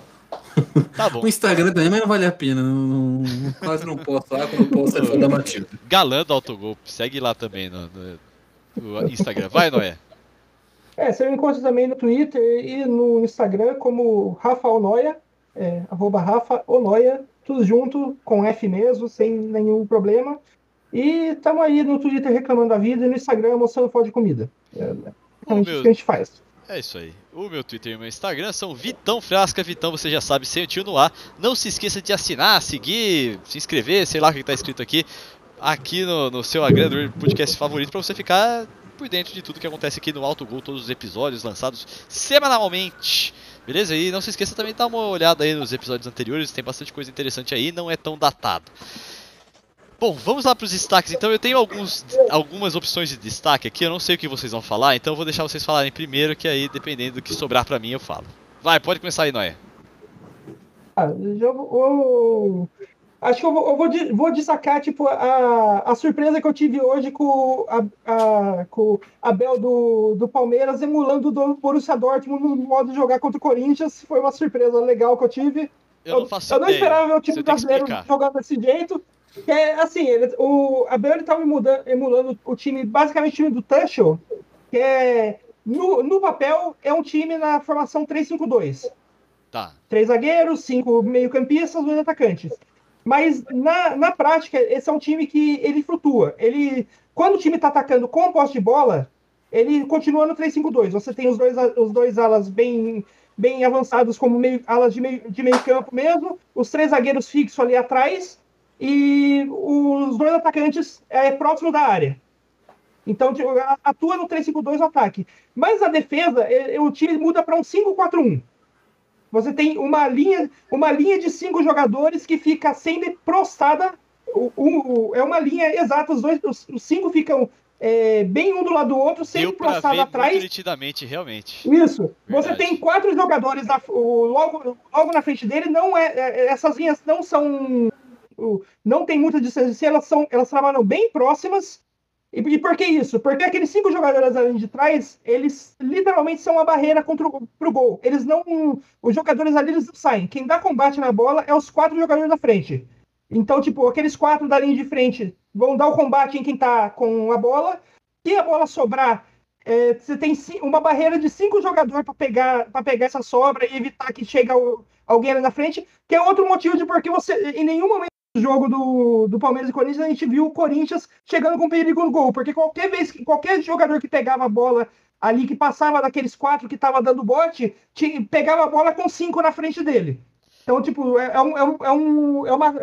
É, é uma tática bem segura na, de, na defesa. E aí e jogava o... no contra-ataque também, não é? E um, é, um jogador na, na frente, contra-ataque, né? No, no, no caso do Palmeiras, ele tem.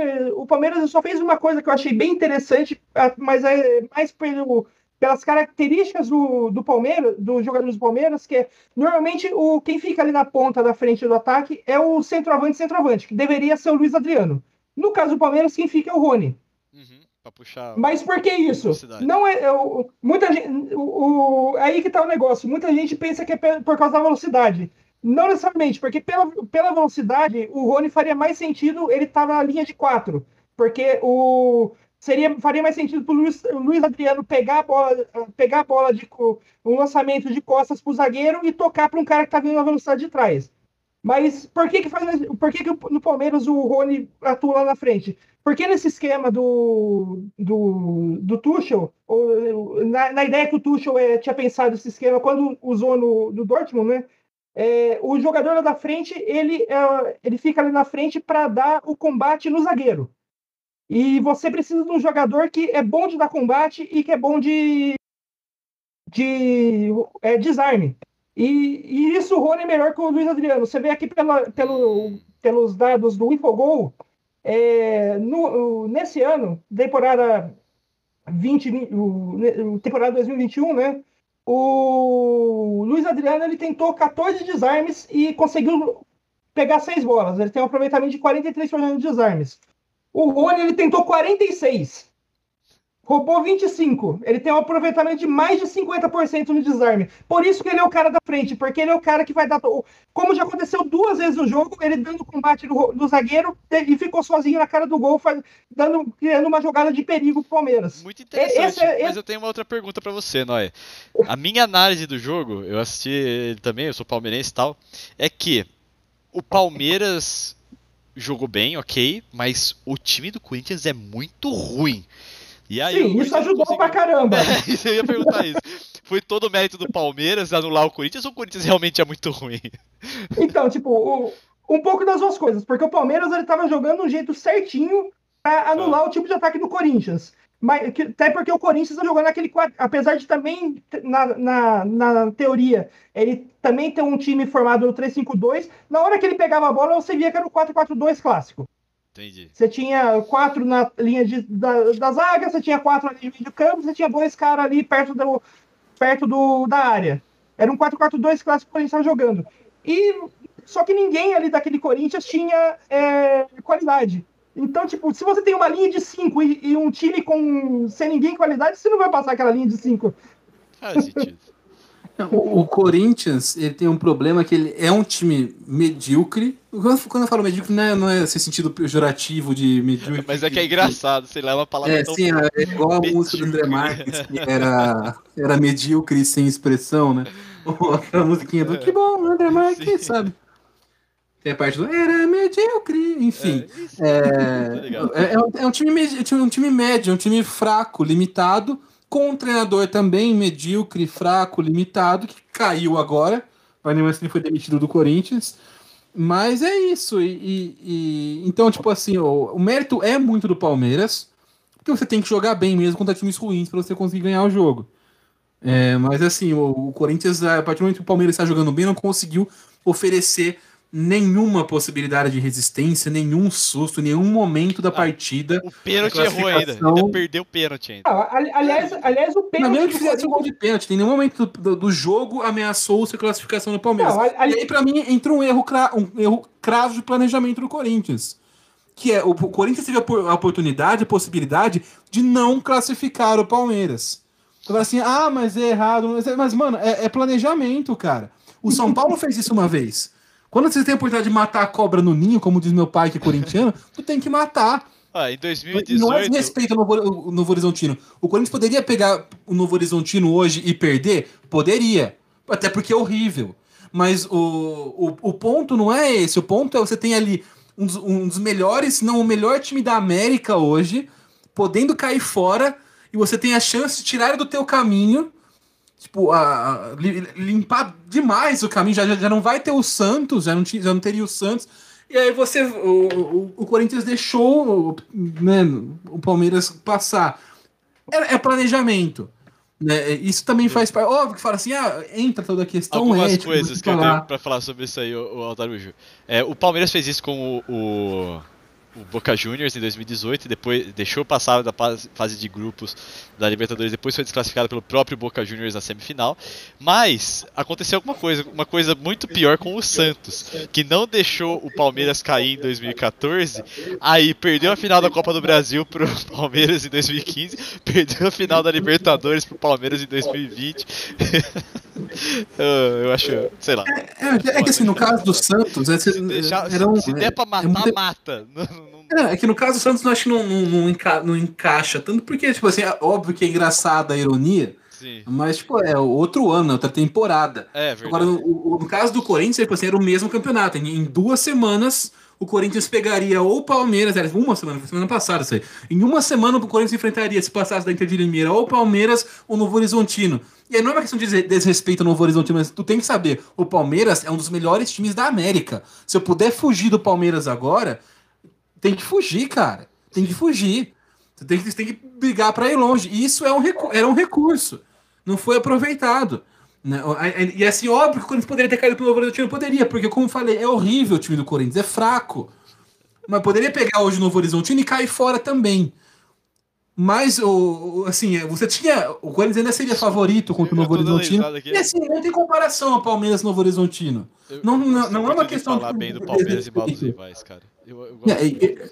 Inclusive, eu recebi, recebi uma, uma, uma piada de zap do de tiozão do meu pai, muito boa. No, no- muito boa, não, muito ruim, mas aquela que é tão ruim fica boa. O Corinthians confundiu os times e entregou o jogo errado, entregou pro Penharol, É, achando é o que era o Novo Horizontino. É o mesmo uniforme, né? Vai, aproveita e já dá o seu destaque aí, Altarujo. O meu destaque. É, é- difícil, assim, eu sempre gosto de, de falar de mais um. Eu vou falar, dar, um, e se vocês não falarem, eu vou falar mais um, um pós-destaque no final, que acho que é legal a gente fazer o, o- o comentário. Tá. Mas o meu destaque é pro gol do Alisson. Né? O, o Liverpool, é, fora ainda, né? ainda, não depende só de si para se classificar para a Champions League. Primeira vez desde que o Klopp chegou que não vai se classificar para a Champions, né? Do, o, o time do Liverpool. Tem que ganhar todos os jogos até o final e torcer por uma combinação de resultados. E hoje não estava ganhando do West Brom. O West Brom já rebaixado. O Liverpool sofreu muito essa temporada na, na- Premier League contra equipes na segunda metade da tabela. Né? Inclusive, o próprio West Brom é um algoz recente do Liverpool. Acho que nos últimos. é, nos últimos nos confrontos recentes, acho que teve oito, seis empates entre os dois. Inclusive, em Enfield, esse ano, foi um 0 a 0 Liverpool e West Brom. E aí tava aquele joguinho truncado que não, que não ia, tava um a um, não ia sair gol de jeito nenhum. E aí, no, no último minuto, literalmente de acréscimo, aos 94, com 4 minutos de acréscimo, o Alisson foi pra área e fez um gol de cabeça. Tipo, a- além da toda a emoção do gol, da- da- do inusitado do, do, do goleiro mais, é um cara que cada vez mais marca o nome na história do, do Liverpool. É um dos principais já goleiros da história do Liverpool, e que é um dos maiores times do mundo. É um cara que é espetacular e que muita gente, até hoje, se bobear, é que hoje tem que ser muito burro e muito teimoso, mas até hoje tem uma que o Alisson não é goleiro bom. O cara não é apenas bom, como ele tá, pra mim, entre os dois melhores goleiros do mundo. Talvez ele e o Oblak seja pau a pau e eu não consiga falar qual dos dois é melhor. Mas são os dois melhores goleiros do mundo hoje. É, é de, é, de acordo com o Luiz Roberto, ele gra- ga- ca- cavou a vaga de titular da seleção pra fazer o gol, né? É, A gente sim, não pode é. esquecer isso. Porque é essa a função dele na seleção brasileira, né? Agora todo o escanteio do Brasil, o Alisson vai pra área pra tentar fazer gol, porque é por isso que ele foi convocado. É por isso que ele é titular, tem que fazer justo, tem que fazer gol. Se não fizer gol no primeiro jogo, já saca o Alisson e bota o Everton. Aliás, eu- aliás, eu acho, aliás, eu acho, eu acho legal que o, o Alisson talvez seja em duas listas aí históricas da seleção brasileira, porque ele, ele talvez seja ali entre os maiores goleiros da seleção brasileira e entre os caras mais bonitos que já passou na seleção brasileira. Ele tá em ambas as listas. Bom, o meu destaque aqui vai para. Cara, eu tinha um outro destaque mais pesado pra dar. Eu não sei, se- eu, eu não queria me alongar muito nisso, mas eu queria dar falar um- rapidamente assim. Esse não é o meu destaque. O, o meu é o patrocínio da Avan pro Flamengo, cara. E a galera defendendo isso. A Avan é um símbolo, galera. Não é simplesmente, ah, mas eu tenho um monte de empresário bolsonarista aí que tá. Não interessa, porque o- velho da Avan é um, é um símbolo de um projeto midiático, um projeto de extrema direita que não poderia ser endossado, mas eu acho que é também a cara daquela diretoria do Flamengo, da diretoria atual do Flamengo, aceitar isso aí. Então fica esse destaque negativo aí. Não Sim, queria- a, a direto- a diretoria atual do Flamengo é, é- abraça, essa, essa- abraça esse projeto desde sempre. Então, tipo, Sim, não é, não é estranho eles aceitarem o, o patrocínio, né? Mas assim, eu acho que tá, concordo com o que você falou, porém eu acho que o negócio toma muita proporção porque é o Flamengo. Porque a Van patrocina já há muito tempo o time, está patrocinando a Chapecoense, o Vasco no passado começou a patro- ser patrocinado pela Van, né? O, o- acho que o Havaí tem, o Atlético Paranaense tem a Van. Tem vários times que são patrocinados pela Van. O Flamengo tomou essa repercussão. É, porque o Flamengo é uma diretoria também já muito mais próxima do, da- desse projeto. Mas tem uma outra coisa, o Flamengo não tá nadando, não tá com dívidas. O Flamengo é um negócio que tem a maior torcida do mundo. Pode escolher patrocinador, tá ligado? E pegar a van. É, é um sinal muito É, claro. mas, é, mas aí, assim, é aquele meme desapontado, mas não surpreso. Exato. Isso aqui eu acho que a repercussão é exagerada, porque é o que eu falei, a Van patrocina clubes no futebol brasileiro faz tempo já, o velho da Van já era o velho da Van, Sim, sim. já era um bosta, já era um lixo. E, e, e tá lá, tipo assim, né, se, se até agora podia, não vejo por que o Flamengo não poderia. Mas é, concordo que é, é triste, é triste. Mas assim, se, você- se- se cada, se cada marca. é, Também tem outro problema. se- É que a, ve- a Van ficou é muito emblemática, realmente, é um Sim, símbolo. É, por causa do, é o símbolo, Mas- né? Realmente. Mas é, é o Bom, Brasil esse que a não gente é meu- vive hoje, né? Esse não é o meu destaque, falei que não queria me alongar muito. É, Eu queria, na verdade, destacar o projeto entregue por Gustavo Magalhães, é, apresentando o, o projeto Botafogo SA, né, para os investidores. É, e as projeções de ganhos do Botafogo, né, e agora ganhos de título. É, então o Botafogo SA, no projeto da, do, do Magalhães aqui, diz que em 2022 o, Fla- o Botafogo será campeão carioca, sétimo no Brasileirão e semifinalista da Copa do Brasil. Em 2023, ele vai ser vice-carioca, quarto no Brasileirão, semifinalista da Copa do Brasil e semifinalista na Sul-Americana. Em 2024, ele será terceiro no Brasileirão, semifinalista na Copa do Brasil e semifinalista na Libertadores. Em 2025, ele vai ser vice-carioca, segundo no Brasileirão, vice na Copa do Brasil e campeão da Libertadores. Em 2026, o Botafogo será campeão carioca, campeão do Brasileirão, campeão da Copa do Brasil e semifinalista da Libertadores. Em 2027, dá aquela segurada, né? Quarto do Brasileirão. Acho que é um projeto de, de troca de, de geração aí, alguma coisa do tipo. Ah, aí em 2028, vice-carioca, terceiro brasileirão, semifinalista da Copa do Brasil e semifinalista da Libertadores. Em 2029, campeão carioca, segundo no brasileirão, semifinalista do- da Copa do Brasil e semifinalista da Libertadores. Em 2030, primeiro no brasileirão, semifinalista da Copa do Brasil e campeão da Libertadores. Um projeto simplesmente baseado em nós quer e que desconsidera qualquer outro planejamento de outros clubes brasileiros. Tá, prim- primeira coisa. Pra, primeira, primeira coisa, o Botafogo. O, o, maior. O, pra mim, o primeiro erro já tá em sétimo lugar do Brasileirão 2022. Porque a chance de não subir esse ano já é enorme. Está uma Série B muito competitiva, onde o Botafogo é horroroso. Era horroroso ano passado. Pra mim, o pior time que eu já vi na primeira divisão do Brasileirão. E olha que teve o América uma- em 2007. uma coleção de teve o gifs. Muito mal em 2006. Uma coleção de GIFs de lances do Botafogo, você chegou a ver? Não vi, mas é, Vou me poupe disso, pelo amor de Deus. Talvez. Tá bom, tá bom então. O, o... Não, mas é um, um- muito ruim mesmo. não é- é que só caiu. Caiu, tem- sempre vai ter alguém que vai cair. Às vezes cai até time que não, que não é tão ruim, tá dentro da, da, da limitação normal dele. Botafogo era horroroso. Pra mim, o pior time que jogou a Série A desde os pontos corridos foi esse Botafogo do ano passado. né, um, um bagulho absurdo mesmo. sei porque, mas eu acho muito engraçado quando a gente critica um time com tanto afinco assim. Eu, eu acho, eu não sei, eu É acho é engraçado. cara, é muito ruim. É muito ruim. Muito ruim mesmo. Muito ruim mesmo. Assim, a gente teve times que foram muito mal no Brasileirão. Teve o, o, o a Chapecoense, ah, Chapecoense, perdão, o, o, o Santa Cruz em 2006, o América de Natal em 2007, é, o Cruzeiro foi horroroso também. Mas esse Botafogo, cara, não, é, é, era, não, era, não, era que, não era que era um time ruim, um time vergonhoso. É um time que você ficava até constrangido de estar no primeiro dia do Campeonato Brasileiro, que é muito ruim, cara. Muito ruim mesmo. É, parece que você pe pescou um time da Série D, da, da, da, da terceira divisão do, do, Campeonato de São Paulo e colocou para jogar o Campeonato Brasileiro. Muito ruim mesmo. Muito ruim sem mesmo. Palavras, Botafogo. E aí, e aí, é tipo assim, pô, eu, tor eu gosto do, do Botafogo. É um time muito importante para a história do futebol brasileiro. Né, com, é, para a seleção brasileira, Copa do Mundo. É um time importantaço do, do Brasil. Isso é indiscutível. É, hoje, para mim, não é um time grande, porque é, essa ideia de grande. É, depende de que você considera grandeza. Se você considerar importância histórica, sim. Mas se você fosse montar um grupo de times grandes no Brasil hoje, atuais, ele não estaria no, nesse, nesse, nesse grupo. É um time que não, não, não disputa há pelo menos 20 anos título importante no futebol nacional. Tipo, ele pode, às vezes chega na semifinal da Copa do Brasil, numa final, ou faz um brasileirão bom e termina em quinto. Mas é, são coisas, são pontos fora da curva. É a mesma coisa que você, por exemplo, considerar o Nottingham Forest hoje integrante do Big Six da Inglaterra. Não Cara, faz sentido. não que... apaga a história, não apaga a importância que ele tem para o futebol daquele país. E aí, só para fechar o, o meu, meu, pitaco sobre o Botafogo, é, é um time que, tá, que, que, que tem essa importância. Eu torço muito para que consiga se reerguer e voltar a ser competitivo no futuro.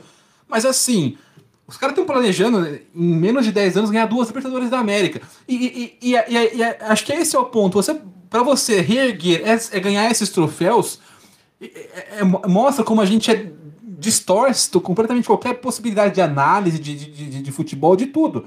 Porque, assim, a meta, tipo, o que vai definir o sucesso ou não, é ganhar duas Libertadores em 10 anos. Não, isso não vai acontecer, cara. E, tipo assim, não, não, pode ser, não pode ser essa a sua métrica de projeto. Não é título, não é, é classificação em campeonato. Né? A sua meta é, tem que ser equilibrar as contas, fortalecer a categoria de base, investir em estrutura, ser competitivo. Você pode ser competitivo e, e cair nas oitavas de final da Libertadores. Acontece. Você pode ser competitivo e nem chegar na Libertadores. Você tem que ser competitivo. Você não vai medir o seu sucesso por título. Porque por título é fácil. Você vai lá e bota uma injeção de dinheiro, monta um time em 4, 5 anos, você é campeão de alguma coisa. Só que depois, e daí, tá ligado? Sim. O que, que fica depois? Torcida do Botafogo, grave esse podcast aqui e venha nos cobrar em 2030 caso a gente tenha é, errado. É, é, aliás, aliás como, eu, como eu comentei com vocês quando eu fiquei sabendo dessa história aí no WhatsApp, né? É, se a gente fosse ser realista mesmo com, com o que o Botafogo é hoje, é, o otimismo não ia, não, ia ser, tipo, ser bicampeão da Libertadores até 2030. Otimismo é tipo, se você ganhasse duas taças do Guanabara até 2030, é otimista, porque o, Botafogo é hoje. Que triste. Que você, quer, você quer um projeto otimista pro Botafogo, falando, falando sério mesmo? Fica 10 anos sem cair. Isso é um desafio pro Botafogo hoje. Fica, é essa fica... tem que ser a meta do, do Botafogo. Você ficar 10 anos no primeiro ano do, do Brasileirão uhum. sem ser rebaixado. É, Começa aí. Sem 10 anos sem cair, pro, talvez no final do, do, do, no final desses 10 anos ter um time competitivo que talvez ganhe um campeonato carioca. Cara, e assim, eu acho que tem uma coisa muito importante que é. É, é triste pro torcedor do Botafogo saber que. Olha o tipo de planejamento, olha nas mãos de quem o tipo de planejamento que estão fazendo. Não é nem só isso, não é nem só a questão, tipo assim, essa é a maior esperança de Botafogo conseguir alguma coisa, é isso. É esse planejamento aí, tá ligado? Foda. É triste. Eu, eu gosto do Botafogo. Eu, eu não sei porquê, quando eu era criança eu gostava do Botafogo. E, e eu gosto, tipo, do, do, do, Botafogo. E é, é triste você ver um time desse tamanho, com essa importância, com essa história, né? É, fazendo esse tipo de coisa. É.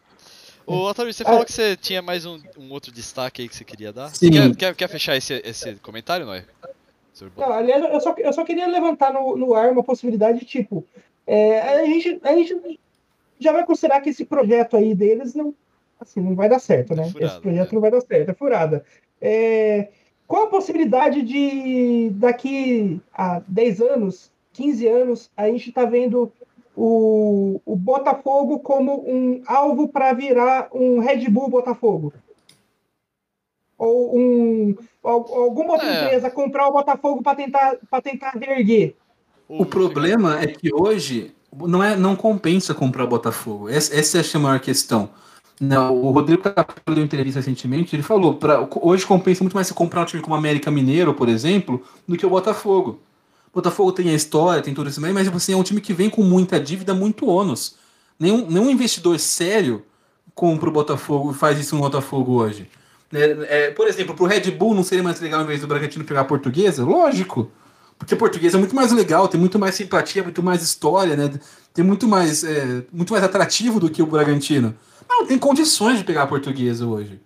Tá é, é, não, assim como não tem condições de pegar o Botafogo. Né? É, é, é, complicada a situação. Por isso que eu falo, a meta não tem que ser pensar em ganhar Libertadores, é, é arrumar a casa. Fica 10 anos sem cair. Reduz a dívida. Investe em estrutura, um CT legal né, é, categoria de base. Aí você começa a pensar em, em o que vem depois. Os times brasileiros atropelam tudo, cara. Atropela. O Botafogo, e, e, esse, Botafogo, esse tá Botafogo agora porque é, é bizarro, é ridículo, né? Patético essa, esse planejamento. Mas o, o, isso todos os times do Brasil fazem, atropelam, queimam etapa. Tem o um projeto, nós, nós temos um projeto, mas porra, esse projeto não é factível, cara. Entenda onde você tá hoje. Se o Botafogo fosse hoje, por exemplo, o Atlético Paranaense, e chegasse com esse projeto, o Bragantino chegasse com esse projeto, você falar, ok, é difícil. Mas você, se tivesse investimento que eles estão falando que vai ter, talvez dê certo. O Botafogo não tem estrutura básica para começar a fazer isso. Não está nem na primeira divisão nacional. Quer falar ganhar Libertadores da América. É a mesma coisa, cara, é, é bizarro. É a mesma coisa que, que, o, que o cara do Norwich, o, o, time comprar o Norwich na, na Championship e planejar ganhar a Champions League. Não, não existe, não existe isso, mano. E, e, é triste. É triste porque o Botafogo é muito importante, é muito. Cara, é um, é um time muito, sei lá, histórico pro Brasil. E você vê que a esperança de reascensão, né, de, de renascimento é essa. É a galera que pegou e fez esse planejamento, é sério mesmo. O time tá na Série B, vocês estão pensando em ganhar duas Libertadores. É, aliás, essa, essa história do Botafogo me lembra um empresário que uma vez é, foi investir no São José e ele chegou falando de levar de dali a não sei quantos anos o São José tá no Mundial de Clubes. Tava no feminino. Os caras viajam, mano. O campeão mundial feminino. vai, vamos lá, o Altair, você falou que você tinha um outro destaquezinho aí, a gente acabou falando? Sim, sim, rapidinho, só para deixar o nosso registro uhum. e, dar, e, e, e, comentar o caso envolvendo o Gil do Vigor. Né, o, oh, o, Gil do, bom o Gil do Vigor, que é torcedor do. Ele é pernambucano, torcedor do esporte, né? E, e acho que também gosta do Corinthians. Mas é. E aí, os torcedores do esporte, ele ganhou camisa, um puta cara midiático. A gente até falou dele no episódio aqui hoje. Um cara midiático, carismático, gente do bem pra caramba. E, o, e, assumiu um papel como um, um, um embaixador do esporte Recife. E aí o time fez gol no meio de semana, os jogadores comemoraram, né? Com a, com a dancinha do Tchak Tchak que ele fazia no Big Brother e tudo mais. E o vídeo viralizou e tudo mais. E aí, mano, é que sempre tem, né? O, o, o triste do Brasil hoje é que essa galera não tem vergonha mais de, de aparecer. Sim. Um conselheiro do, do, do, do, esporte, Flávio Cury. Teve outro, é... teve dois. Do, é, sim, é, é, o, o áudio que o áudio mais, mais bizarro era do Flávio Cury mas é uma conversa entre, entre conselheiros do esporte, com, mandando é, áudios e fazendo comentários no WhatsApp sobre é, extremamente homofóbicos, né? que ah, como, basicamente não, não, não vamos reproduzir para não dar palco, mas o, é, questionando por que, que o esporte estaria associando a sua imagem à imagem do Gil, porque ele é homossexual. Né? E isso, mano, é bizarro, né? é, é ridículo. É, e, assim, o, o, o, nível é tão baixo que ele, ele realmente mandou a clássica no final da, da, da, da, da frase bosta que ele falou. Isso é o retrato do que o PT deixou pra gente. Ou seja, tipo assim, o cara completamente descompensado, né? rolou, rolou até o, e o PT e o Lula no meio da discussão. Então, mano, não, tipo assim, mas só fica, só fica o nosso vai tomar no cu pra ele. Né? E, Endossado, e, assim, é isso. É, e, e, vale lembrar que, que, apesar de ter sido um conselheiro do esporte faz, que fez isso, hoje o esporte entrou para a final, acho do, não lembro se é, foi do Pernambucano mesmo, entrou para o final do Pernambucano com todos os jogadores do time com a, uma camiseta do em homenagem ao Gil, tipo, era, tipo, era Toró do Vigor, é, o, todo mundo era do Vigor lá no, na camisa do esporte, e a faixa de, capi, a, a faixa de capitão é, é uma faixa arco-íris, né, que é em relação a uma alusão à bandeira da causa LGBT, né? Além de entrarem com faixa, diga não homofobia e toda aquela coisa. Então, tipo, é, é bom ver que pelo menos é, o Boa esporte deixou, deixou- deu uma boa resposta e jogadores e marketing do esporte deixou claro que essa não é a opinião do time, é a opinião de um conselheiro aleatório deles, que é, que é provável até que, que por causa disso perca é, muito do, da, algumas das regalias que ele tem dentro do clube, né? É, Ele, ele, já, já foi pedido afastamento desse conselheiro né, do, do, do esporte, e acho que o legal é isso. É mostrar que o elenco do esporte, né, representado pelo capitão lateral direito Patrick, apoiou o, o Gil, a, a, a diretoria, né, o presidente do esporte eh, fe- fez um, um, um breve comunicado também no Twitter. O, o próprio perfil institucional do esporte no Twitter também se posicionou eh, contrário a esse tipo de coisa. Então isso né, dá um, um, um pequeno alento. A gente imagina, por exemplo, que se rolasse um negócio desse no Flamengo, não sei se, Ah, se, se teria esse tipo de preocupação. Né? certeza. O, o- se até com o Gabigol no, no, no cassino não, não, não teve nada. Lavar as mãos. Muito bem. Vamos descobrir então quem que vai jogar a final do Paulistão com o Palmeiras. Estamos gravando agora aqui, quase 8 da noite. Vamos nessa. Vamos. Falou, galera. Aquele abraço. Não se esqueça de se inscrever. Até semana que vem. Vamos dar tchau, não? To- Toda vez tem que cobrar tchau? É, você acha que eu vou dar tchau de graça? Tem que cobrar, né? Tá bom, aí, ó. Vambora então. Tchau. Falou. Falou.